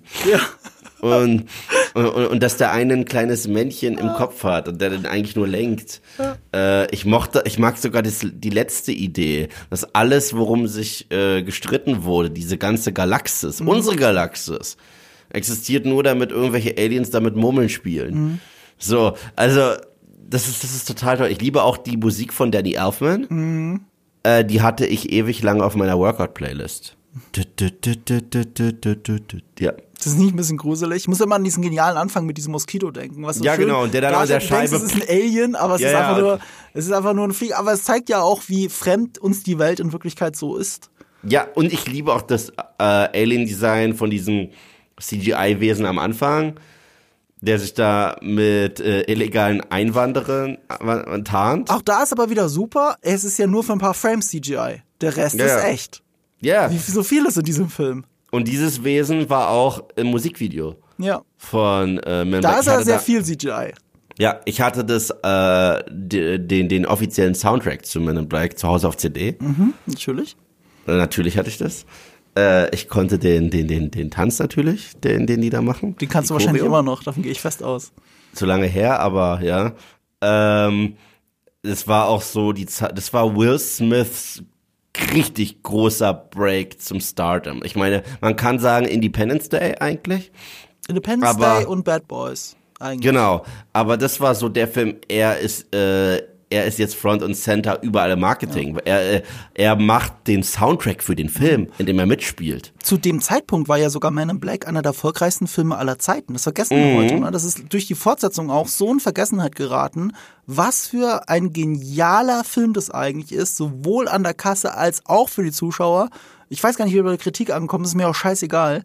Ähm, es ist halt ein absoluter Kultfilm, der nicht Ja. schlecht gealtert ist. Ich habe neulich noch mal die ähm, Trials gesehen mir auf YouTube angeschaut, wegen, äh, weißt du, als er, als er im Dunkeln da nur auf dieses Mädchen schießt. Und Ja, ja, genau, genau, genau. Wie Sagt, gut der will sich nur die Nase putzen und der macht Training Ja, und, und, super. und sie, das Mädchen mitten im Monster-Ghetto mit dem Quantenmechanikbuch, die macht Ja. mir Angst. Und das ist halt so, wow. Und auch wie das Set spielt. Übrigens auch eine, eine kleine Rolle, die, die man gerne vergisst. Wie gut Set eigentlich im ersten und im zweiten Film Rip ist. Torn. Rip Torn, der ja danach komplett ausgerastet ist. Also er wurde ja verrückt. Der hat dann irgendwann versucht, eine Bank zu überfallen, im Drogenrausch oder so. Hast du es nicht gewusst? Deswegen Nee. ist er im dritten Teil nicht dabei. Äh, da hat er noch gelebt, der ist mittlerweile verstorben, aber ähm, äh, der, der hatte so eine richtig schlimme Phase, aus der er nicht mehr rausgekommen ist und sogar in der Irrenanstalt gelandet ist. Ach so, deswegen finde ich ihn gerade. Ja, Ja, Rip Torn auf jeden Fall. Aber der ist echt, äh, also die Comedy, die sich auch so zwischen, weil die er und und und äh, und Kay ja so eingespielt sind. Es ist dann, dann umso witziger, wenn Will Smith die beiden bei ihren Dialogen beobachtet und nicht kapiert, wovon sie reden und das alles so albern findet. Ich, ich finde das alles, es ist auch so gut gealtert. Es ist wirklich so gut gealtert. Die Nebensätze sind gut gealtert. Ich kann nicht, ich kann nicht äh, an das weiße Album der Beatles denken, ohne an diesen Film zu denken, weil das erwähnt wird. Dann muss ich mir das weiße Album der Beatles nochmal kaufen. Oder ich kann nicht an Elvis denken, ohne zu denken, also an den Tod von Elvis zu denken, ohne diesen Nebensatz im Hinterkopf zu haben, er ist nur nach Hause gegangen. Ne? Das sind so Sachen, das, das geht nicht mehr weg. Das ist absolut in der Kultur angekommen. Auch Tony Shalhoub, an den muss ich immer denken. Oh Mr. ja. Monk hier, den, den, dem man 10.000 Mal den Kopf wegschießen kann, dann wächst er nach. Oder diese komischen, wie, diese, diese, diese Würmer, die immer rauchen und Zigaretten schmuggeln. so, die, die sind super. Äh, ja, es ist ein ganz toller Film. Ich habe ja auch tatsächlich ein, ein Herz für die Sequels, aber der erste ist Ein unerreicht. Herz habe ich auch für die Sequels, aber weißt du, die Sequels sind höchstens ein 8 von 10 oder so. Ähm, Ja, immer ja. noch, aber, aber auch wohlwollend. Also da ist, die sind nicht, die, die haben nicht diesen Perfektionismus. An den Sequels gibt es tausend Szenen und Momente, Ja. wo ich denke, da hätte man es umschreiben müssen, hätte man es anderen filmen müssen. Der, der, der Regisseur Barry Sonnenfeld, der hat halt diese Comedy im ersten Teil so perfektioniert und ist genau auf diesem schmalen Grat gegangen zwischen immer noch relatable, trotz dem ganzen Alien-Kram und es ist total absurd. Ja, ja. Es ist total absurd. Und äh, ab dem zweiten Teil schon sind so viele absurde Momente dabei, die ich nicht verorten kann. Sowas wie zum Beispiel, es gibt einen Moment, da ist äh, Tommy Lee Jones, hängt da so halb in der Luft und tritt da gegen den Kopf von dem anderen Typen. Aber warum? Also so Matrix-mäßig. Wieso? ja, das verstehe ich auch das aber. Nee, das macht sogar Rip Torn. Äh, Stimmt, der macht das auch. Nee, Ja, aber, aber, macht- aber äh, er macht das auch. Ich meine, beide machen das Ja. im selben Film, im zweiten. Ja. Also warum können die das? So, es ergibt keinen Sinn. Aber, Aber, der dritte, aber der dritte ist dann wieder überraschend besser als der zweite. Eigentlich schon, weil er hat viel mehr Herz als der zweite, aber ich finde, der zweite fügt sich, fühlt sich näher am ersten an, deswegen mag ich ihn, glaube ich, mehr. Aber ey, nur minimal. Nur minimal Mhm. mehr. Ich finde, der zweite und der dritte geben sich nicht viel. Der erste ist aber perfekt. Perfekt, Ja, perfekt, erste- perfekt. Der erste ist wirklich super. Ähm, Ja. Irgendwas wollte ich noch dazu sagen. Der erwischt mich auch so, so, so, so herzlich, ne? Also das Ende. Deswegen, finde ich, Ja. hätte man vielleicht gar nicht weitermachen dürfen. Zumindest nicht mit Ja, Tommy Lee weil das Jones. Ende für Kay ist so schön. Es ist so gut. Und weißt du, was man dem Film auch, an, auch anrechnen muss, ist, für, für, für mich ist es ein Klassiker, okay? Und für mich ist es ein Klassiker und er wird so selten im selben Atemzug, Atemzug genannt wie in ähm, Zurück in die Zukunft. Was für mich Zurück in die Zukunft für die 80er ist, ist für mich Man in Black für die 90er. Beide repräsentieren so diese, die, diese Zeit, der, den Stand der Tricktechnik, der Filmtechnik, des Humors. Und beide sind für mich zeitlose Klassiker. Und ironischerweise, wenn du beide zusammen fusionierst, landest du bei Rick and Morty. Ja, für mich ist es eher so, ähm, es gibt drei Filme, die sind aus einem Guss für mich und jeweils hat äh, ein Jahrzehnt sie gekriegt. Also Ghostbusters Mhm. war für die 80er. Das war auch dieser sehr subversive Humor, äh, bisschen albern, aber die Welt ernst, die Charaktere und deren Wortwitz Mhm. und deren Gruppendynamik super. Das ist Men in Black mit Außerirdischen für mich gewesen. Mhm. Okay, ja. Äh, aber zusammen, ja. Mhm. trotzdem mit einem sehr eigenen Stil. Und in den 2000ern haben wir das nochmal mit Zombieland gekriegt. Und Mhm. die sind für mich aus einem Guss, diese drei Filme. Und es sind drei ganz, ganz tolle Die sind auf Filme. jeden Fall ver, ver, verschwägert miteinander. Das stimmt. Ja. Und Zombieland geht ja so all in, dass er Ghostbusters zitiert. Aber wen ich dann noch besser finde, äh, als, als meinen Black-Ersatz als Zombieland, Zombieland ist cool, aber wen ich noch besser finde, ist Evolution. Evolution ist toll. Evolution ist halt ein zweiter Ghostbusters, auch Evolution ist richtig toll. Der ist total unterschätzt. Der ist super unterschätzt. Den finde ich, den finde ich ganz toll. Auch, da- dass man diesen Head and Shoulders Mhm. Einlauf gibt, muss schon noch dem Wesen da gehen. Ey, das ist eine der besten Produktplatzierungen äh, und das Betonung liegt auf Platzierungen, die ich je gesehen habe in der Kinogeschichte. Das kann man Ja, Evolution, Evolution nicht ist genug toll. anrechnen. Weißt du was? Den werde ich mir heute auch auf Blu-ray bestellen. Den, den müsste ich mir wahrscheinlich auf Blu-ray bestellen, weil der wird immer nirgends gestreamt. Ja, der ist toll. Ich weiß noch, dass ich den mal gebraucht habe für ein Video von mir, weil ich den unbedingt drin haben wollte und da gab's halt fast nichts, weil der wird nirgends gestreamt. Das ist bitter. Das ist ein Film, den muss man auf Blu-ray kaufen. Das ist absolut richtig. Ja, und, und es ist tatsächlich auch, David Duchovny jagt Außerirdische in einer Comedy, Mhm. gerade nachdem er so beliebt wurde als Fox Mulder. Das fand ich auch so geil. Also, übrigens, äh, der Brody von Brodys Filmkritiken, Ja. ähm, der hat ja auch dich schon mal interviewt und mich interviewt und vielleicht will er uns beide auch mal demnächst zusammen Ja, interviewen. hat er mich auch gefragt, ja. Hab Ähm, schon zugesagt. Der hat, ähm, äh, der war ja zu Gast in unserem ersten Halloween-Special. Äh, ja. Und da hat er mich auf einen Film aufmerksam gemacht, als ich ihn gefragt habe, was ist denn dein Lieblings äh, Halloween-Film? Und als er den genannt hat, ist mir eigentlich die Kinnlade runtergefallen, weil ich vergessen habe, dass es diesen Film gibt. Er ist geil und ich will ihn mir jetzt auf Blu-ray bestellen, aber er ist scheiße teuer und ich weiß auch nicht, wo der streamt. Es ist ein Robert Rodriguez-Film. Geschrieben von Kevin Williamson, der ja die Scream, äh, die guten Scream-Filme geschrieben hat. Ah, ich weiß, was du meinst. Und der ist echt gut. The Faculty. Ja, aber der ist von den Effekten ja wirklich schlecht gealtert. Der war schon ja, damals ja, nicht von den gut. Effekten ja schon, aber hat auch einen guten Cast. So, äh, hier Josh Hartnett, Selma Hayek, Robert Patrick, äh, Elijah Wood, John Stewart. So, John Stewart, äh, das hatte ich echt völlig Ja, ja, äh, äh, Famke Janssen. Äh, also es ist, es ist ein cooler Film. Der, der war richtig creepy, aber auch spaßig. Die Erwähnung von dem Film passt auch deswegen so gut, weil er fällt ja so in diese Zeit rein. Ich glaube, der war 98 oder so. Ja, sie, äh, sie, 96. Das waren halt nee, 98, 98, hast recht. Ja, du siehst, wie gut ich bin. Es ist halt so dieses, äh, die 3D-Effekte waren ja noch so auf einem ganz frühen Stand. Man musste aufpassen, wie man es benutzt. Robert Rodriguez hat es ein bisschen übertrieben, aber damals war es trotzdem beeindruckend. Und ich finde das ist immer noch bemerkenswert, wie Man in Black diesen schmalen Grad einfach zwischen praktischen Effekten und reinen CGI-Effekten wirklich perfekt geht. Also wirklich perfekt. Weißt du noch, wie Will Smith von der schwangeren äh, Tentakelfrau quasi geschnappt wird und auf das, auf das Dach geklatscht wird? Wie gut Ja. das gealtert ist, weil, weil sie halt einen Stuntman an einem Seil da rumgezogen haben und dann im Nachhinein erst das CGI drauf gemacht haben. Und das ist super. Und weil sie es halt auch aus der Entfernung zeigen. Ja, also natürlich. Es ist, halt ein bisschen weiter weg, weil, weil das, so funktioniert halt auch diese Form von Comedy. Du hast halt Mhm. das Gespräch mit Tommy Lee Jones, das, das ist, das ist im Vordergrund Mhm. mit dem Vater. Aber im Hintergrund passiert die ganze Action und das ist lustig. Das ist ja so ein bisschen der James Gunn Ja. Approach manchmal, wenn äh, Baby Groot rumtanzt und im Hintergrund kämpfen die Guardians gegen so eine riesen Mhm. Krake. Ja. Und diesen Approach, ich finde, der funktioniert deswegen in Man in Black so gut, weil der Regisseur Barry Sonnenfeld, ich habe nie drüber nachgedacht, aber neulich ist es mir aufgefallen, warum Barry Sonnenfeld so gut im visuellen Comedy erzählen ist. Weißt du warum? Ich habe im Kino, im Best of Cinema, habe ich zum ersten Mal im Kino endlich gesehen, Harry and Sally. Oder wie er eigentlich heißt, Liebe Harry, Harry met Sally. Wer war der Aber der ist ein Kameramann? Rob Reiner Film. ja, aber wer war der Kameramann? Ah, okay. Barry Sonnenfeld. Der kommt aus dem Kamera. äh, Der ist eigentlich äh, ist, äh, Director of Cinematography. Und deswegen ist er so gut im visuellen Storytelling. Ah, du hast ihn das erste Mal gesehen? Nee, ich habe ihn zum ersten Mal so, seit 20 Jahren gesehen, ich habe zum ersten Mal im Kino gesehen. Achso, Ich habe die ja nie im aber Kino du magst gesehen. ihn, oder? Hä? Du magst ihn, oder? Ich liebe Harry Sally. Also Harry und Sally ist einer der objektiv besten Liebesfilme, die es überhaupt gibt. Ja, absolut. Und ich fand es so interessant, weil ich hatte 20 Jahre zwischen meiner ersten Sichtung und jetzt meiner zweiten im Kino. Ich habe den nur einmal im Kino gesehen, äh, einmal irgendwo zu Hause gesehen und fand den echt ziemlich gut. Und äh, ich fand es so interessant, den nochmal zu gucken, jetzt mit 20 Jahren Abstand, wie sich meine Auffassung über Liebe in der Zeit verändert hat. Parallel zu den Figuren, wie sich ihre Auffassung über Liebe verändert hat. Und es war interessant zu sehen, wie viel ich aus dem Wortschatz, aus den Dialogen von Harry und Sally, wie viel ich heute noch davon verwende, ohne zu wissen, dass es aus Harry und Sally ist. Zum Beispiel das Symptom. Das Symptom einer gescheiterten Beziehung und das ist gerade deine Ex-Vögel. So, also diese, diese, diesen, diesen Sprachschatz.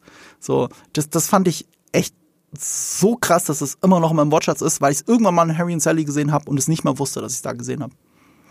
Und Fun Fact, ähm, die sind, sitzen doch dort bei dieser Beliebt-Szene, wo er ein Pastrami-Sandwich isst und sie den Salat isst und den Orgasmus macht. Ja, den Salat, den dann andere Leute im Restaurant auch essen wollen. Genau, da sitzen sie doch im äh, Katz äh, Delikatessen. Da war ich schon mal drin. Also genau in dem Restaurant. Ja, Wahrscheinlich aber nicht an dem Tisch, weil da immer Leute sitzen wollen. Ja, das ist egal. äh, aber ja, das ist, das ist so ein äh, Kosher-Style ähm, äh, Delikatessen äh, Daily. Ziemlich geil. Also, da gibt's sehr Mhm. In New York Essen war das dann, ne? Manhattan, ja. Ja. Ja. Ja, müsste ich auch mal. Äh, ja, toller Film. und ähnlich wie Man in Black einfach zeitlos und deswegen ist Man in Black auf Nummer 1 und das beendet unsere Liste der 10 besten Comic-Verfilmungen ohne Marvel oder DC. Ja. Das ist eine gute Liste. Ich bin stolz Das auf ist eine uns. sehr gute Liste. Hast du ein gutes Schlusswort? Nee, ich habe keins. Ich dachte, wir enden mit deiner Geschichte, aber dann hast du sie doch zu früh erzählt. Ähm, egal, was noch demnächst kommt, auf jeden Fall äh, vergesst nicht, uns zu folgen auf Spotify oder wo auch immer ihr den Podcast hört. Ähm, ich überlege gerade, ob wir noch eine Abstimmung daraus machen können aus diesen Filmen. Das Problem ist immer, bei Spotify kannst du ja nur sieben Filme zur Abstimmung geben. Ähm, mich würde aber echt interessieren, welchen dieser Filme ihr als den besten Comicfilm erachtet. Mal gucken, ob ich das irgendwie zusammengeschrieben kriege. Oder nee, wisst ihr was? Ich mache eine Open-Frage daraus. Ihr könnt selber eure Rankings reinschreiben. Schreibt Ja. einfach auf Spotify eure Rankings rein, eurer fünf oder zehn Lieblings-Comic-Verfilmungen, die nicht Marvel oder DC sind. Ja, ich bin gespannt, was euch so einfällt. Ähm, das dürft ihr nicht verpassen. Wir werden in den nächsten Wochen auch trotzdem, auch gerade wenn du die Loki-Recaps eh beendest, müssen wir aber gesammelt nochmal über das Ende von Loki reden. Das finde ich sollte passieren. Ähm, wie gesagt, Scott Pilgrim vs. The World wird eine Rolle spielen. Ich will euch nicht zu sehr spoilern, was noch passiert, aber wir haben, wir sind sogar relativ gut durchgeplant für unsere Verhältnisse. Was nicht passiert ist, äh, also zumindest nicht so schnell wie gedacht, ist Indiana Jones 4. Den schieben wir immer noch vor uns her. Ich habe keinen Bock, den nochmal zu gucken. aber es wird irgendwann passieren. Irgendwann passiert's. Äh, können wir aber nicht, äh, sind wir uns nicht einig, dass Indiana Jones 4 besser ist als Indiana Jones 5? Das schon. Also eigentlich haben wir das Schlimmste schon hinter uns. Wir haben das Pflaster Ja. schon halb abgerissen. Jetzt können wir den Rest auch noch, auch noch mit abziehen. Ja. Wenn ihr das nicht verpassen wollt, folgt uns bitte überall, wo ihr uns folgen wollt. Äh, und jetzt habe ich immer noch kein Schlusswort. Ask yourself if that corpse of a slut is worth dying for. Worth dying for. Worth killing for. Worth going to hell for. Amen.